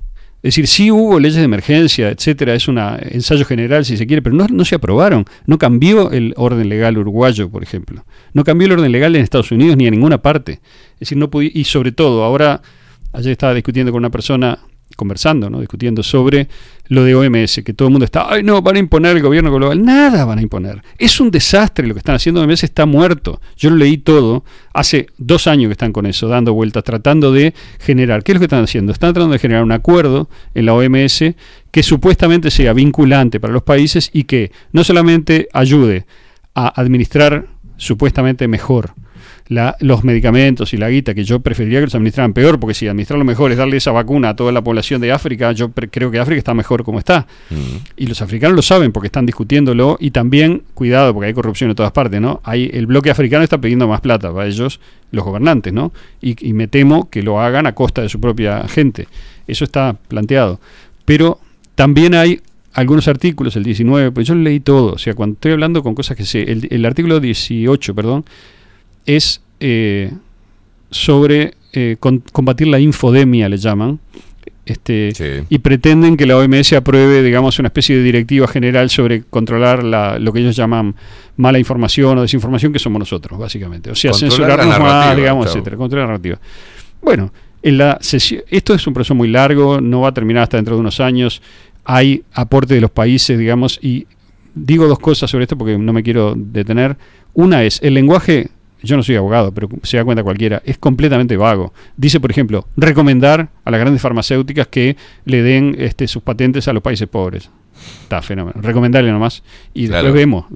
Che, este, ¿cómo se llama? Eh, Merck, te recomiendo que le des a Uruguay gratis, digamos, la patente de, de la tal. Gracias por la recomendación. Merck dice, bueno, lo vamos a ver, sí, sí, Claro. ¿cómo no? Sí, no pasa más nada. Claro. Eso es recomendar. Después hay lo de la infodemia, lo leí también, es, es muy, muy débil, pero además pasa una cosa. México, por ejemplo, habló en la sesión última que fue el lunes pasado, que la escuché, digamos, para ver qué es lo que estaba pasando realmente. Y dijo, bueno, el, el lenguaje es muy vago, dice, nosotros no sabemos qué es infodemia, por ejemplo, en términos jurídicos, usted deberían aclarar estas cosas, como diciendo, no me jodas con toda esta mierda, ¿no? O sea, no vamos a montar nada de esto. Es un mamarracho, ¿ok? Cambiaron y rebajaron el lenguaje un montón de veces y Rusia en particular, en la última sesión, que obviamente Rusia está jugado ya, dijo, esto nosotros no votamos nada de esto. La- el principio fundamental es la soberanía de los países. Como diciendo, la OMS puede gritar todo lo que quiera, pero nosotros no vamos a hacer nada, ni lo vamos a dejar entrar a inspeccionar nada en Rusia, ni vamos a seguir ninguna directiva que haya. China y Rusia, a- aumentando mi argumento, parte fundamental del plan son las vacunas de ARN me- mensajero. Claro. ¿Por qué China y Rusia no tienen? China definió su propia vacuna y Rusia definió su propia vacuna. Que quiere decir, los gobiernos que no se chupan el dedo dijeron, para, a nuestra gente no le vamos a dar esto, porque esto es una arma contra nosotros, por lo cual no entra. Hay gente que dice, bueno, la vacuna china también hace mal. No, no, es muy distinta. Es muy distinta y si hace algo es infi- infinitamente pequeño. Los daños están todos conectados con las vacunas ARN mensajero. Todos los estudios que yo leo científicos son vacunas ARN mensajero. Hay algunos estudios muy débiles que probablemente sean propaganda anti-China Claro. contra la vacuna china y contra la rusa no hay nada. Pero, es decir, pero, pero esos, eh, esos estudios lo- no hablan de peligrosidad de la vacuna, sino ineficiencia, digamos, Sí. para controlarlo. Ahí te das cuenta. ¿no? Pero aparte, es gris, todo es gris. Igual que cuando las cosas cambian en el mundo, no es el, el jinete de Hollywood yendo al, no es así. Cuando los otros pierden o cuando nosotros perdemos lo que sea, no se nota casi. Tenés que estar mirando para verlo. No va a haber una explosión en ninguna parte. No van a colgar a, me explico, a Zelensky de la plaza. No. O sea, capaz que pasa, pero si pasa eso, yo me sorprendería mucho porque pienso que lo más probable que pase es que Zelensky se escape en algún momento a alguna de sus villas, digamos, en la costa azul o en donde las tenga, no sé dónde es, en Miami, donde sea, y que viva un tiempo más ahí. Capaz que un día le pegan un tiro, pero no pasan esas cosas. Entonces, lo que digo es, es gris. ¿Qué quiere decir? Adentro de China hay, como dije, los partidarios de esta operación que la metieron dentro de China, que son, son muy poderosos dentro de China. No es como que Xi, Jin- Xi Jinping es una pirámide, está sentado en un trono y dice, este, elimínese a la oposición y se la elimina. No funciona así. Es política china, igual que en todos lados, con facciones poderosas, con sus armas, con sus eh, capacidades de coacción, con su capacidad ideológica, digamos, con su gente atrás, miles de millones, muchos millones, cientos de millones. Entonces, en China, por ejemplo, durante toda la pandemia, el jefe del CDC chino se llama George Fu Gao. Es un chino que estudió en Estados Unidos, que es totalmente el partido prooccidental, que lo puso el partido prooccidental en el CDC en el 2000, no me acuerdo, 4 o 6 o por ahí, y en el 12 en particular tomó el poder ahí en el CDC, o sea, ya estaba adentro del aparato del Estado, y que estuvo en el evento 201, coordinando con Gates y con, con todos para meter el COVID. O sea, ¿y qué pasó en el Congreso del 22? Lo sacaron. Fue en octubre del 22 que se dio vuelta del todo la correlación de poder dentro de China. Octubre del 22. Eso fue seis meses después de la invasión, o siete de la invasión de Ucrania. ¿Y por qué menciono esto? Porque la gente ve que China es aliada de Rusia, pero no ven que Rusia es aliada de China. Es decir, Xi Jinping para mantenerse en China precisa de la alianza con Rusia Claro. y precisa de el cambio económico que significó eso también, que significó una liberación para, para el funcionamiento económico de China, que hoy se está viendo cómo está despegando, y significó también un espaldarazo interno, en muchos sentidos, para terminar de sacar, o sea, de, de ganarle a sus enemigos internos. Entonces, ¿qué pasó con el COVID en China? Mire, lo que pasó fue así. La cosa más espectacular es la siguiente. No hubo COVID en China. La gente dice, ¿cómo no hubo COVID en China? Es inexplicable. Si hay COVID, hay un virus. ¿Cómo puede ser que no haya habido pandemia, digamos así, en el 2020, 21 y 22 hasta alrededor del Congreso en China? Entonces, eh, la gente va a decir, no, pero estuvieron todos encerrados. No, no estuvieron encerrados. Es falso. Es decir, lo que pasó, ¿no se acuerda la gente de las fotos? De, de- una foto en particular, me acuerdo muy icónica, de miles de personas dentro de una piscina en. China, todos cagados de risa sin, sin una fiesta electrónica tapaboca, bueno. Eso es el COVID en China. O sea, no hubo.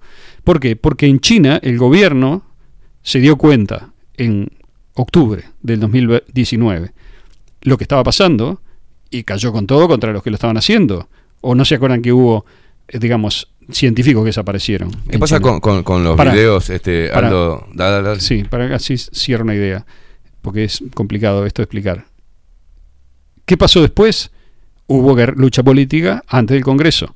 En la lucha política antes del Congreso puede haber habido alguna operación COVID, digamos, o sea, alguna, porque el poder en China está muy dividido, es muy descentralizado. Hay muchos bolsones en China, como hay en Brasil, por ejemplo. Acuérdense lo que pasaba con San Pablo frente al gobierno de Bolsonaro. Bien, perfecto, Lo que pasaba con Nueva York Ahí- frente a- al gobierno de Trump. Es decir, hay sectores en China que pueden haber usado COVID, tanto el gobierno como la oposición, para controlar una región que se les iba. Puede ser que haya sido Xi Jinping en alguna región, puede ser que haya sido la oposición en otra. Usaron el COVID igual que lo usaron Estados Unidos contra Trump. Acuérdense todo lo que pasaba con Black Lives Matter en el 2020, toda la campaña de violencia, destrucción de ciudades, etcétera, que no se podía tocar porque estaba todo bajo la lógica de la emergencia, etcétera, y porque todos los medios estaban contra el gobierno en Estados Unidos, los grandes medios que ahora están siguen la misma, digamos, siguen obedeciendo a este poder global que intentó todo esto que está intentando y usaron todo eso para generar un clima de caos ante la elección de 2020 y después para justificar el fraude y después para justificar la farsa del 6 de enero. Es decir, todo eso no lo ve el que no quiere. Digamos, la información alternativa está ahí disponible. Es un sistema que se está cayendo a pedazos y está dando manotazo ahogado. Ya lo dije muchas veces, son es el viejo poder que está queriendo mantenerse. Y yo estoy diciendo, no lo están consiguiendo. Obviamente que el mainstream media dice lo contrario, porque ¿qué vas a decir? Estás en una guerra y estás defendiendo tus últimos cartuchos, pero lo estás perdiendo.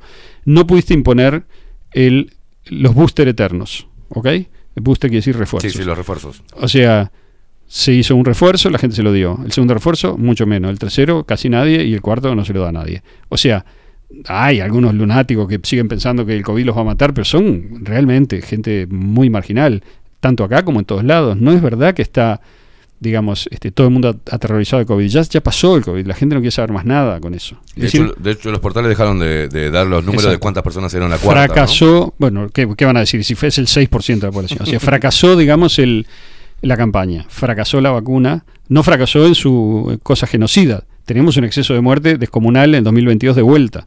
No están dando el número, no tanto la gente de Libertad Sanitaria Uruguay como Ciudad Malvin, como yo, todos pedimos, digamos, los datos y no nos los dan. Los datos finales, nos dieron hasta octubre Claro. y no sabemos los datos finales.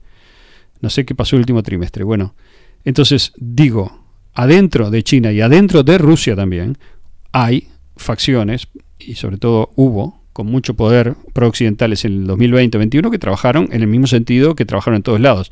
Meter el COVID, meter el discurso, y los políticos de China, de Rusia, etcétera, compraron en la medida que pudieron, se resistieron en la medida que pudieron y hicieron lo que pudieron. Pero eso cambió. Es decir, en China, ¿qué pasó? Alrededor del Congreso hubo una guerra a muerte y se terminó y ganó Xi Jinping. Desapareció George Fugao del, o sea, lo jubilaron, Sí. digamos, a George Fugao del CDC. El gobierno chino está haciendo una, una, re- eh, ¿cómo se llama? una reorganización radical del sistema de salud, del, de la contro- del control estatal del sistema de salud. El sistema de salud en China es todo estatal y es un desastre, dicho sea de paso. Están haciendo, digamos, toda una reorganización, están sacando a toda la gente del partido de la, de la vacuna, por decir así, el Ujú. partido del miedo, y en Occidente, cuando perdieron el Congreso, se volvieron locos.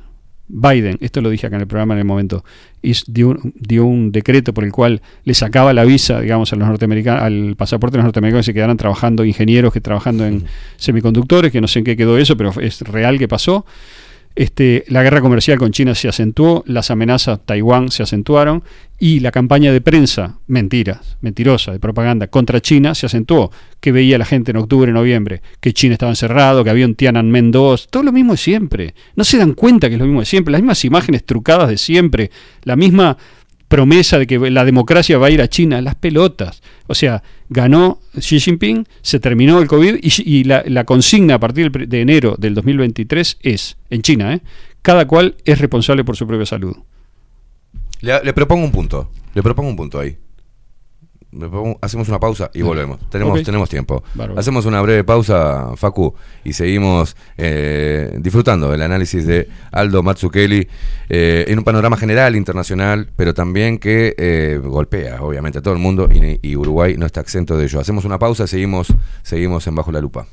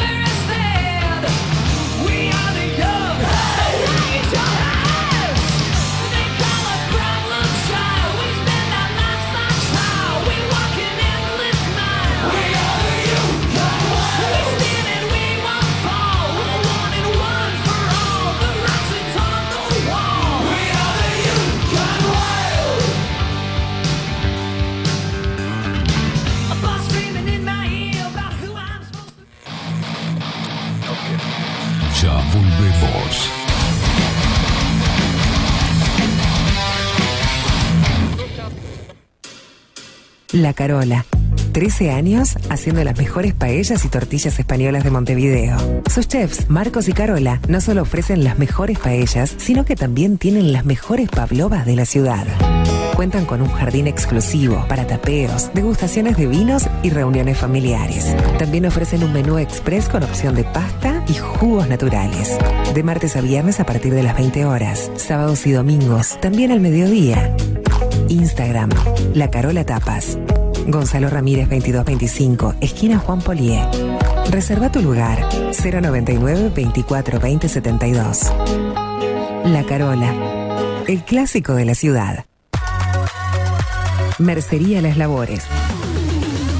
La mercería más antigua del país desde hace más de 100 años junto a vos. Tristamar Baja 1524, abierto de 9 a 19 horas. Visítanos en www.lanerialaslavores.com.uy. Facebook,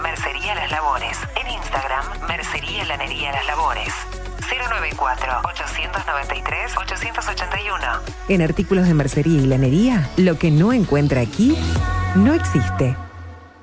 Mostrá tu mejor sonrisa.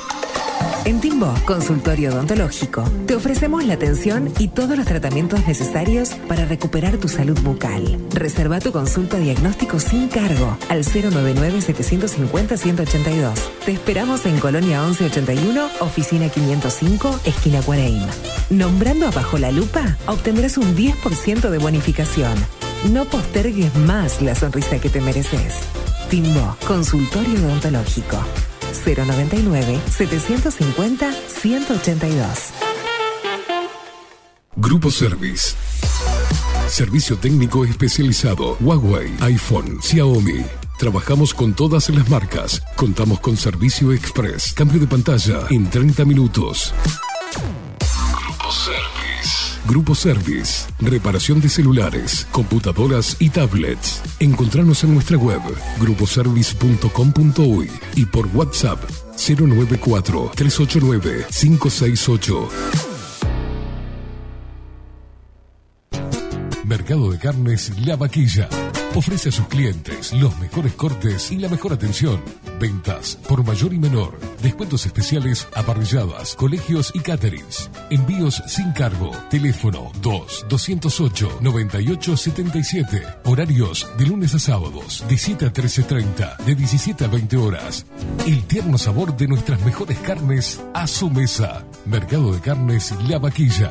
Avenida San Martín, 2555. Teléfono 2-208-9877.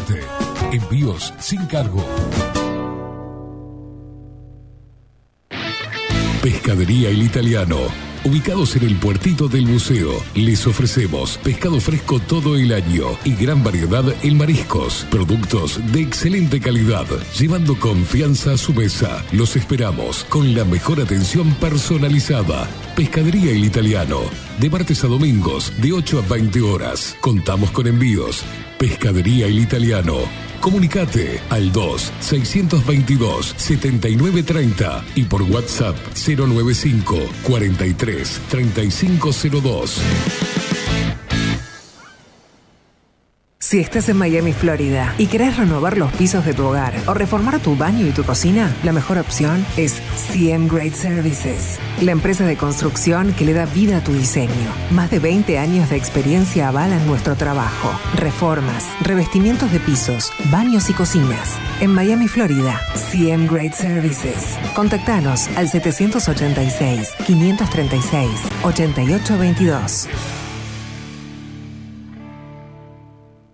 Hola, ¿cómo estás? Mi nombre es Maru Ramírez. Soy locutora profesional desde hace 26 años. Cuando me preguntan, ¿cualquier persona se puede dedicar a la locución? Mi respuesta es bien sencilla. El 20% es la voz y el 80% es lo que vos haces con ella. En los workshops que doy de locución comercial, descubriremos no solo si quieres ser parte de este mundo, sino también cómo trabajar de tu voz, cómo organizarte, cómo ejercitar tu voz para una mejor dicción, modulación y respiración. No, no importa que no tengas conocimiento de locución. Lo que importa son las ganas de aprender y descubrir un mundo nuevo que te pueda ayudar a conocer tu voz y una nueva forma laboral. Te espero. Dale, comunicate por WhatsApp al 095-062-082 o por Instagram, arroba marulocutora. Salón Libertad tiene todo lo que te puedas imaginar. El salón más completo del centro. Agencia oficial de timbres notariales, profesionales y judiciales. Paraguay 1344. Teléfono 2 938 33. La imagen lo es todo. Adolfo Blanco, fotógrafo profesional. Una buena foto guarda tus recuerdos y también puede vender tus productos. Cobertura fotográfica de cumpleaños, bodas, eventos empresariales, retratos, books, fotos de productos, fotos para web. Fotógrafo profesional, Adolfo Blanco, 099 150 092. Estudio Jurídico Notarial, Perezcal y Asociados. Más de 25 años de experiencia en todas las materias, representando a estudios nacionales e internacionales. Una amplia trayectoria en materia penal, sucesiones y reivindicaciones. Más de dos décadas de experiencia recuperando terrenos ocupados. Torre Gorlero, oficina 20, 21 y 22. 099-309-319. Estudio Jurídico Notarial, Perezcal y Asociados. Wolfer Contenedores. Realizamos oficinas, viviendas y proyectos a medida. En Wolfer Contenedores armamos el proyecto para tu vivienda con uno o más contenedores. Visita nuestro showroom en Ruta 1, kilómetro 155-500 y elegí tu vivienda. Wolfer Contenedores para entrega inmediata. Informate al 094-263-705 45 20 31 63 o en wolfer.com.uy. Wolfer Contenedores desde Colonia y Montevideo para todo el país. Ahora también estamos en Twitch. Seguinos en Bajo la Lupa guion bajo uy. En Bajo la Lupa. Bajo la Lupa contenidos más independientes que nunca.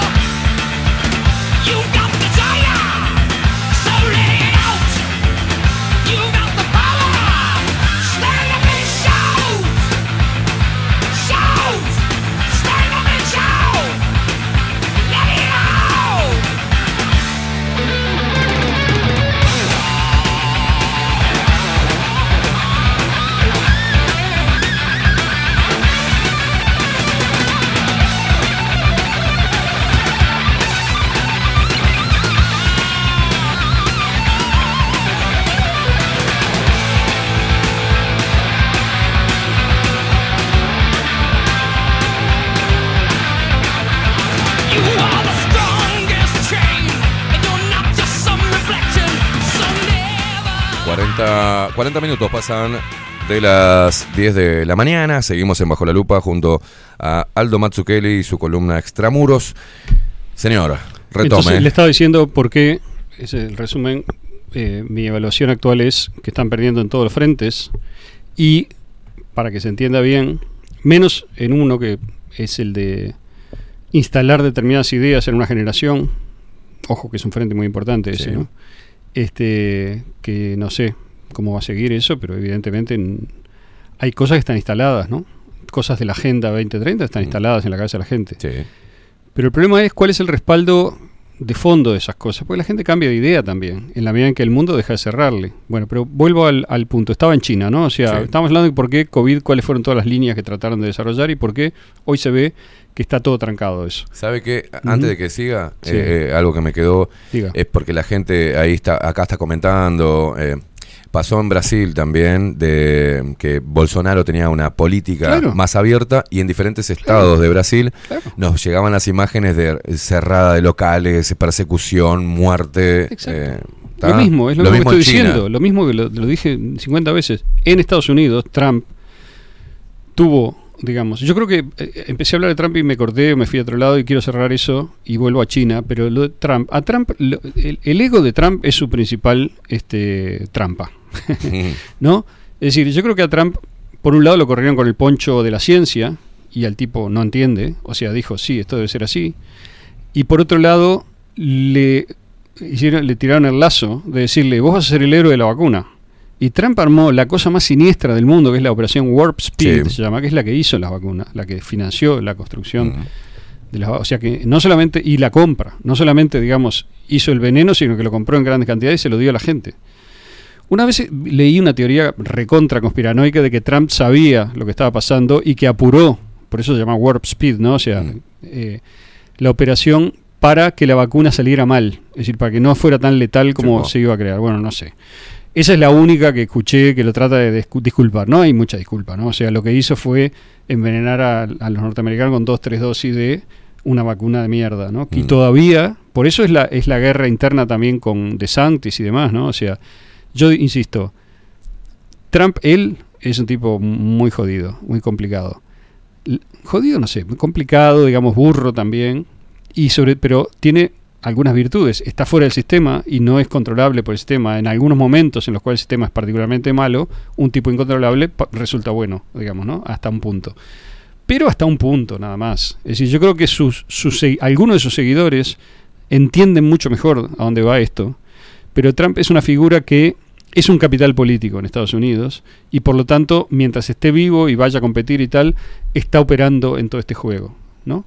Bueno, vuelvo a China. China, igual que Estados Unidos, igual que Brasil, igual que todos lados, tiene poderes internos y tiene cuotas de poder más o menos locales, que cuando decimos local en China a veces decimos cu- 600 millones de personas, o sea, Sí, sí, sí. Shanghai, etcétera, o sea, hay lugares en donde el partido anti-Xi, digamos, tuvo mucho poder durante la época COVID, no suficiente como para generar COVID en China, pero sí como para entreverar la cancha, sobre todo al final.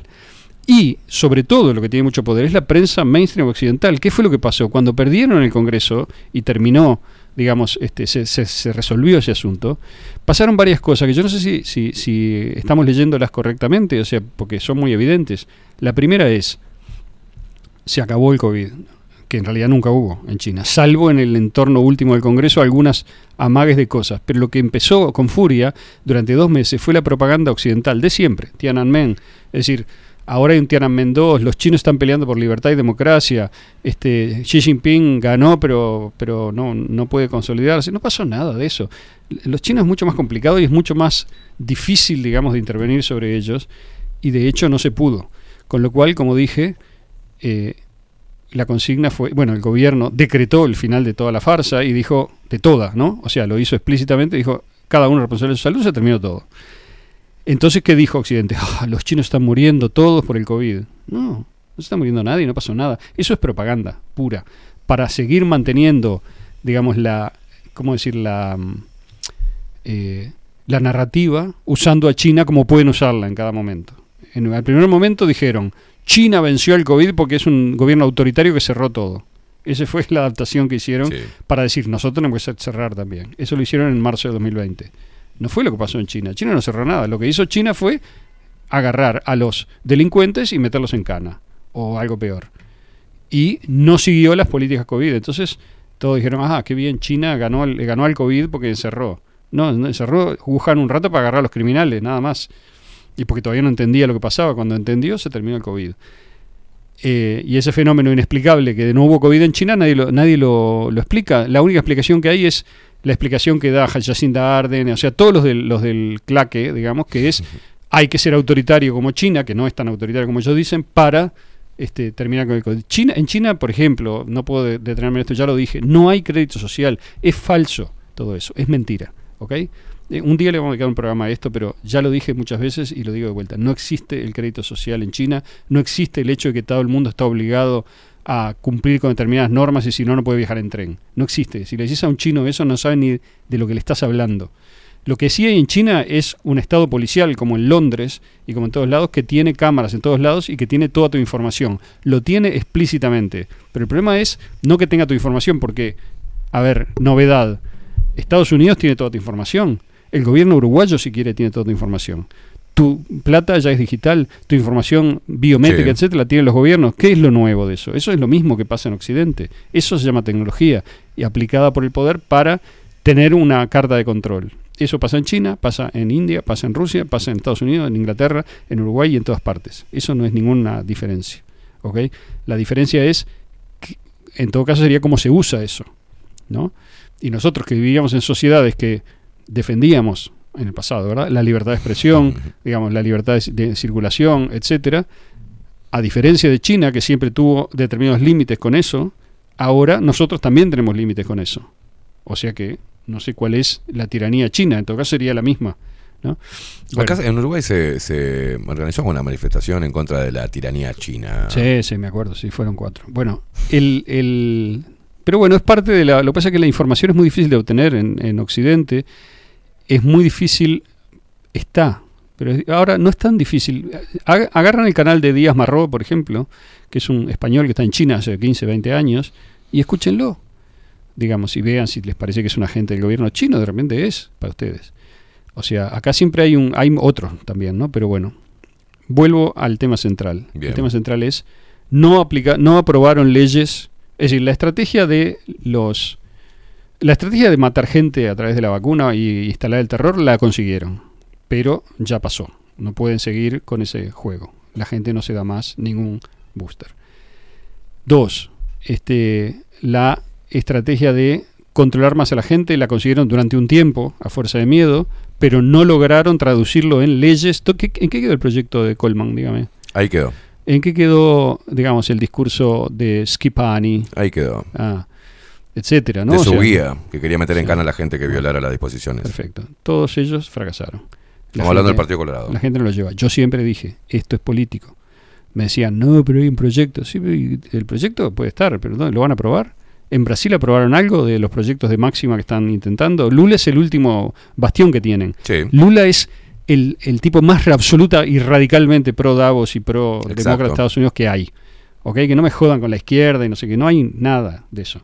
Lo que hay es que Lula es un, digamos, esclavo de esta agenda. Y ganó por un fraude también.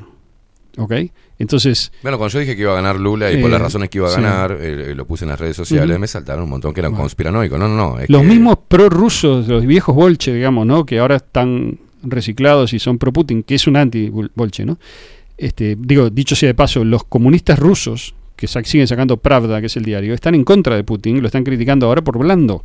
Están diciendo, ¿cómo puede ser que no estemos en Kiev todavía? ¿Qué está haciendo este, este petizo que no, no avanza? ¿Por qué, no, ¿Por qué peleamos con una mano atada? Era un título Mm. de un titular de Pravda, ¿no? O sea, están haciendo la guerra desde adentro, pues son el 5%, pero están, la gente cree que es la Unión Soviética, ¿no? Bueno, yo le informo, digamos, los comunistas pro Unión Soviética están en esa posición ahora. Sigo.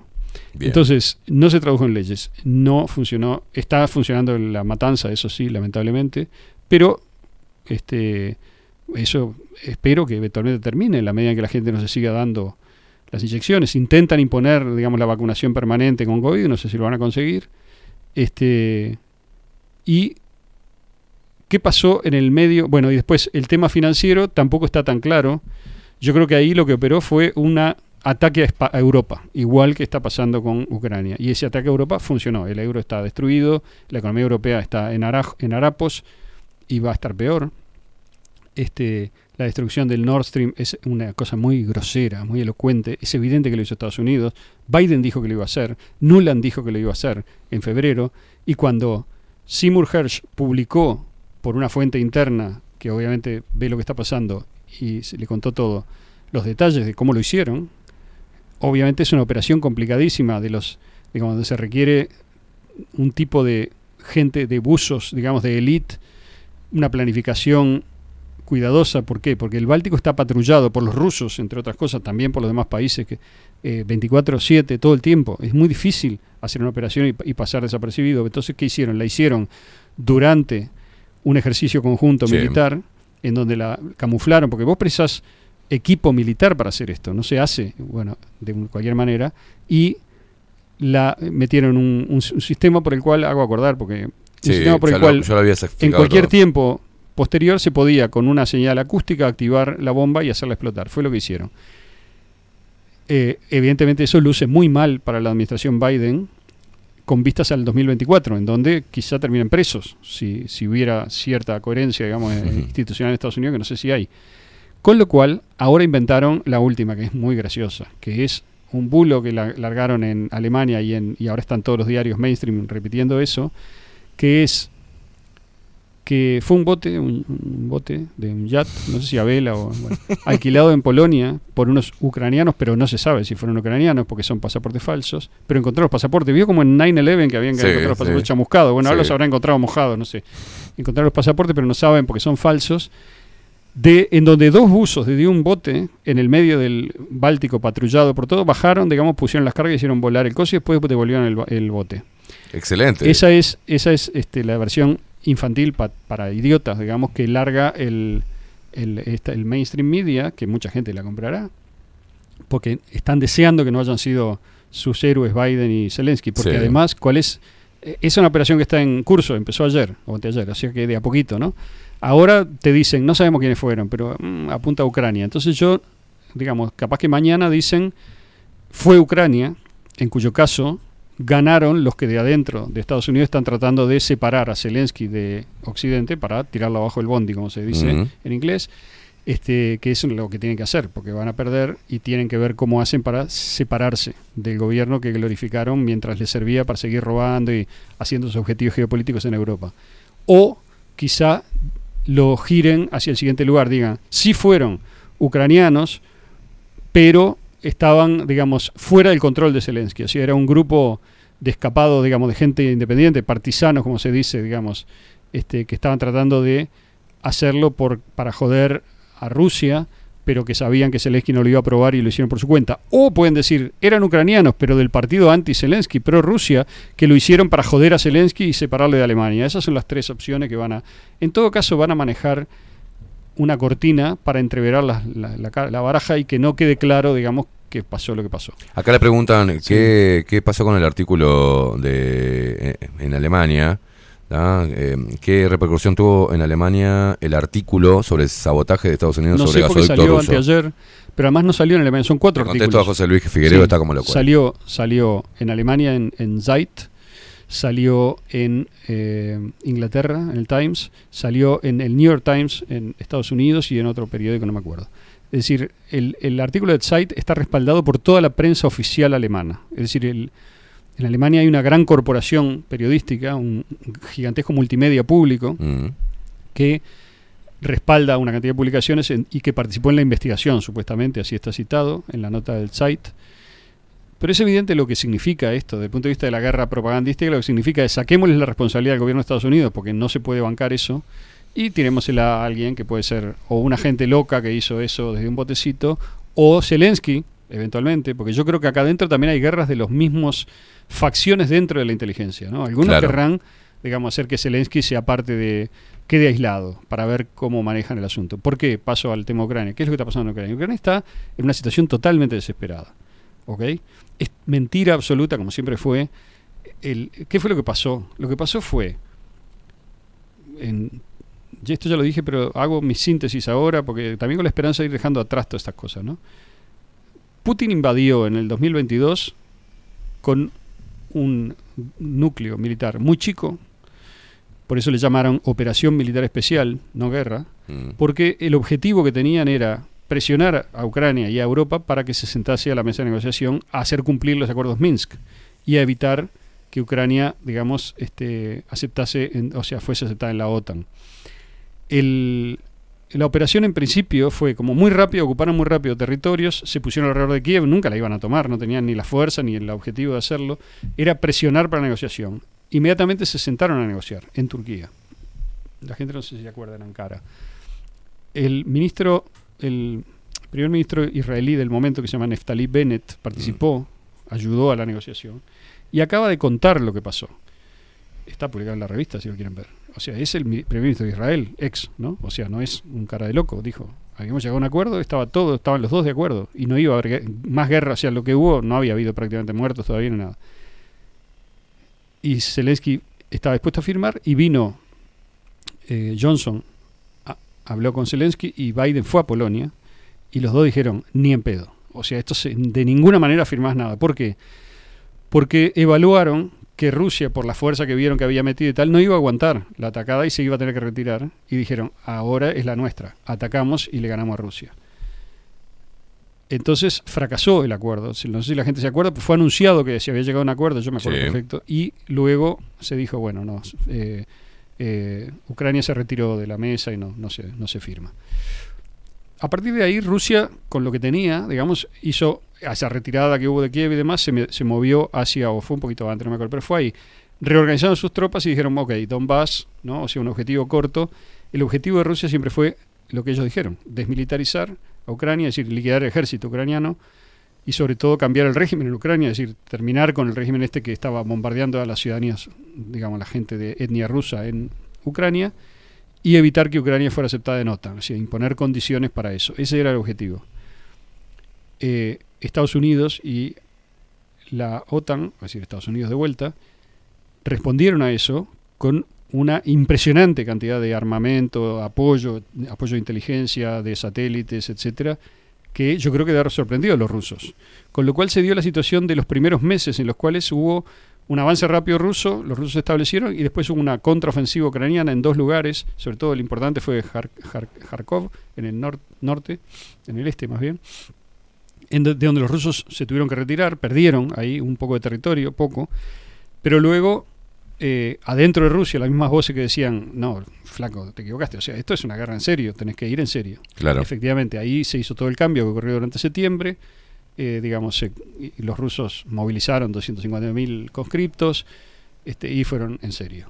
Y desde que fueron en serio, eso empezó el 10 de octubre con los bombardeos de misiles, digamos, a la infraestructura que no le habían tocado, ucraniana y tal.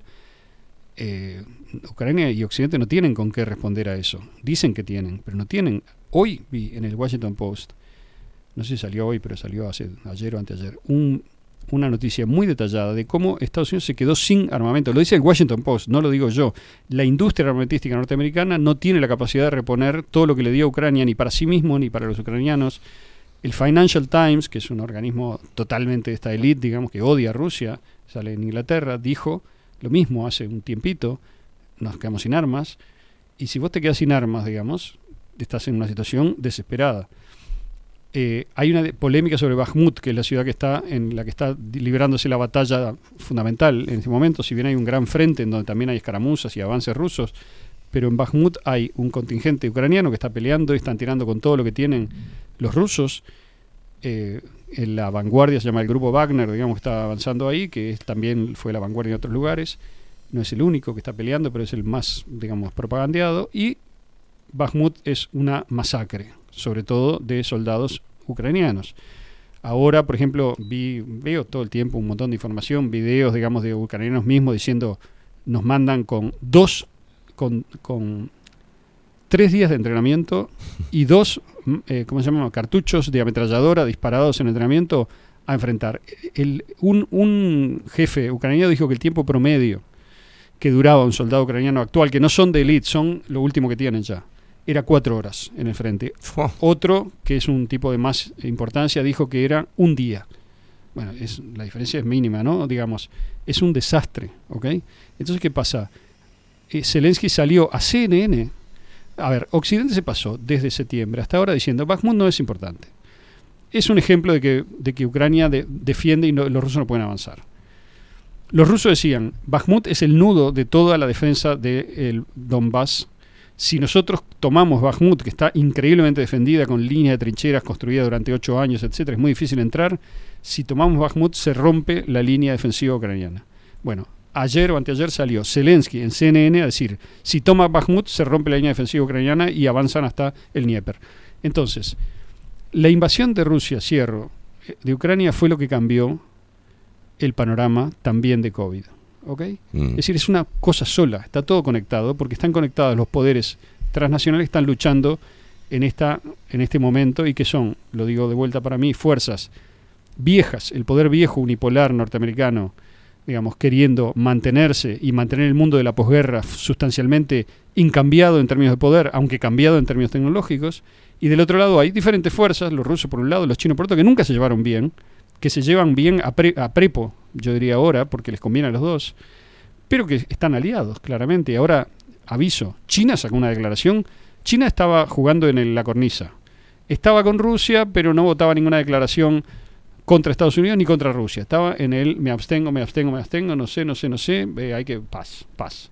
Bueno, eso duró hasta ahora, en donde sacó el Ministerio de Relaciones Exteriores chino, que lo publico en la revista ahora, porque creo que lo tiene que leer todo el mundo, es, es escandaloso, una declaración anti-norteamericana extrema, en donde hace la historia de todas las invasiones norteamericanas, de todos los cambios de régimen, de todos los crímenes norteamericanos del- desde los últimos años, digamos, de la última de- en el siglo XXI, póngale, y se declara claramente en contra de Estados Unidos por primera vez. Eso es también la consolidación de Xi Jinping.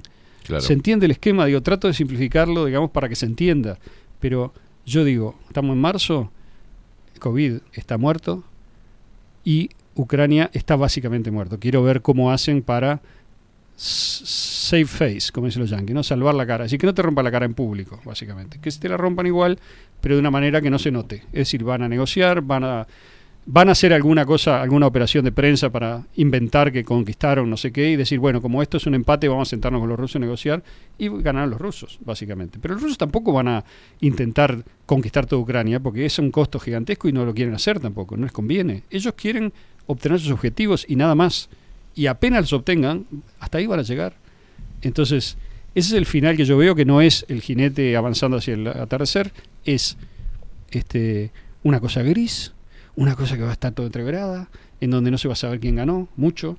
Digamos, la gente que entienda, que mire en detalle, se va a dar cuenta, pero la- el gran público le van a vender lo que quieran. Y Occidente va a seguir siendo un coto de casa de la propaganda peor, digamos, pero no creo que, que hayan conquistado lo que querían, que era mantener este núcleo, digamos, que intentó todos estos objetivos de máxima, liquidar a China, liquidar a Rusia, tecnocratizar el mundo y apretar a la población, además reducirlo un montón, ninguno de esos objetivos los consiguieron. Eso es marzo del 23, para mí.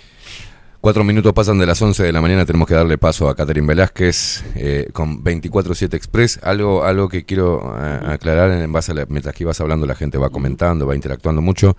Y cuando Aldo dice, se, eh, murió el COVID, murió esto, eh, es lo que habla es que muere la- el relato y la estrategia para seguir este, generando grandes cambios porque ya no tiene adhesión Exacto. en la gente. Ahora, las secuelas no, sigue muriendo No, no, gente por por, supuesto, esto, claro. sigue muriendo gente en la, en, en la guerra, en el enfrentamiento bélico, sigue muriendo gente eh, en, en estos este, pueblos y, y ¿Y estados. ¿Cuántas veces dijimos que no iba a ser lindo? Es decir, es Es- horrible. claro. Es un ataque en gran escala contra la población del mundo. del mundo.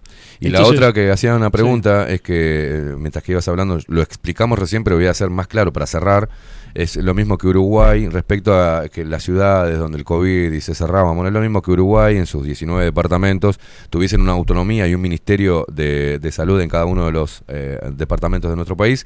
Y los que estuviesen eh, en una facción política cerraban todo, eh, te mostraban las imágenes de la gente de los hospitales atestados de gente, y en otros más liberales o, ver, información- republicanos este, te mostraban que la gente ya podía salir sin tapabocas, que no Pero es se información restringía la falsa. entrada. Hay una cosa que voy a decir lo también, mismo. lo voy a decir hoy, porque es importante que entenderlo. Epoch Times es un medio de Taiwán que está programado de la siguiente manera. Sobre COVID van a tener una línea contra el establishment eh, occidental. Mm. ¿Por qué?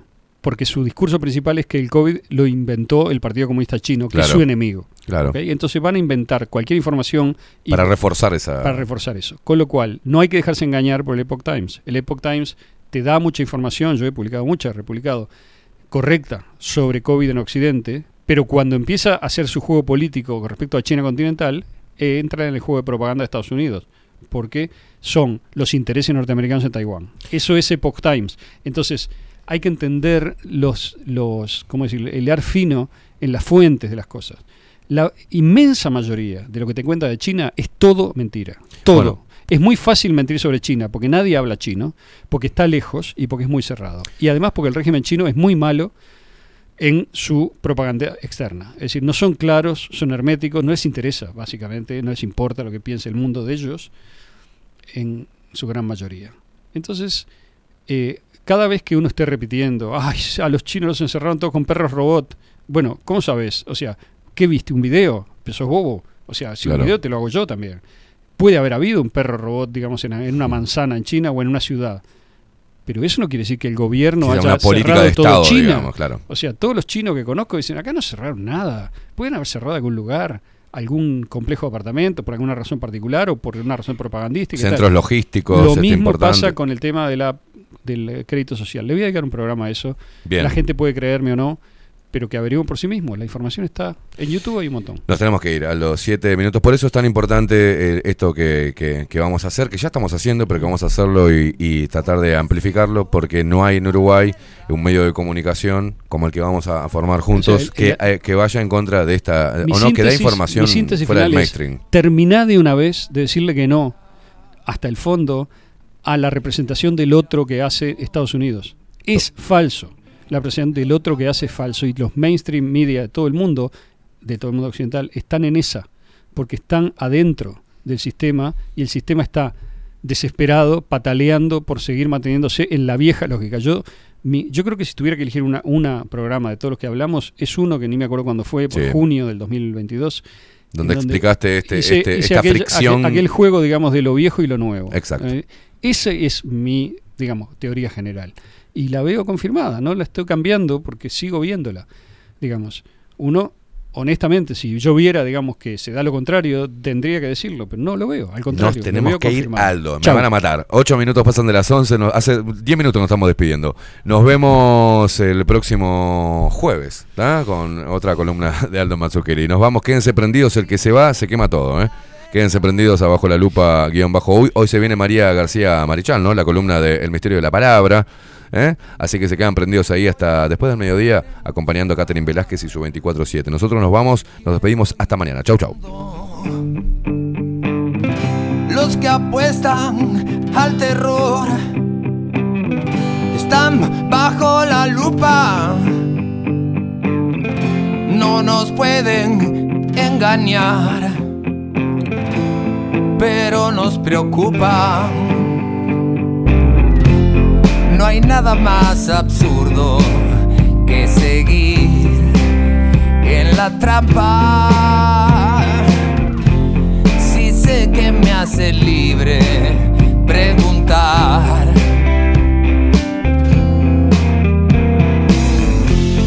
Una simple pregunta muchas veces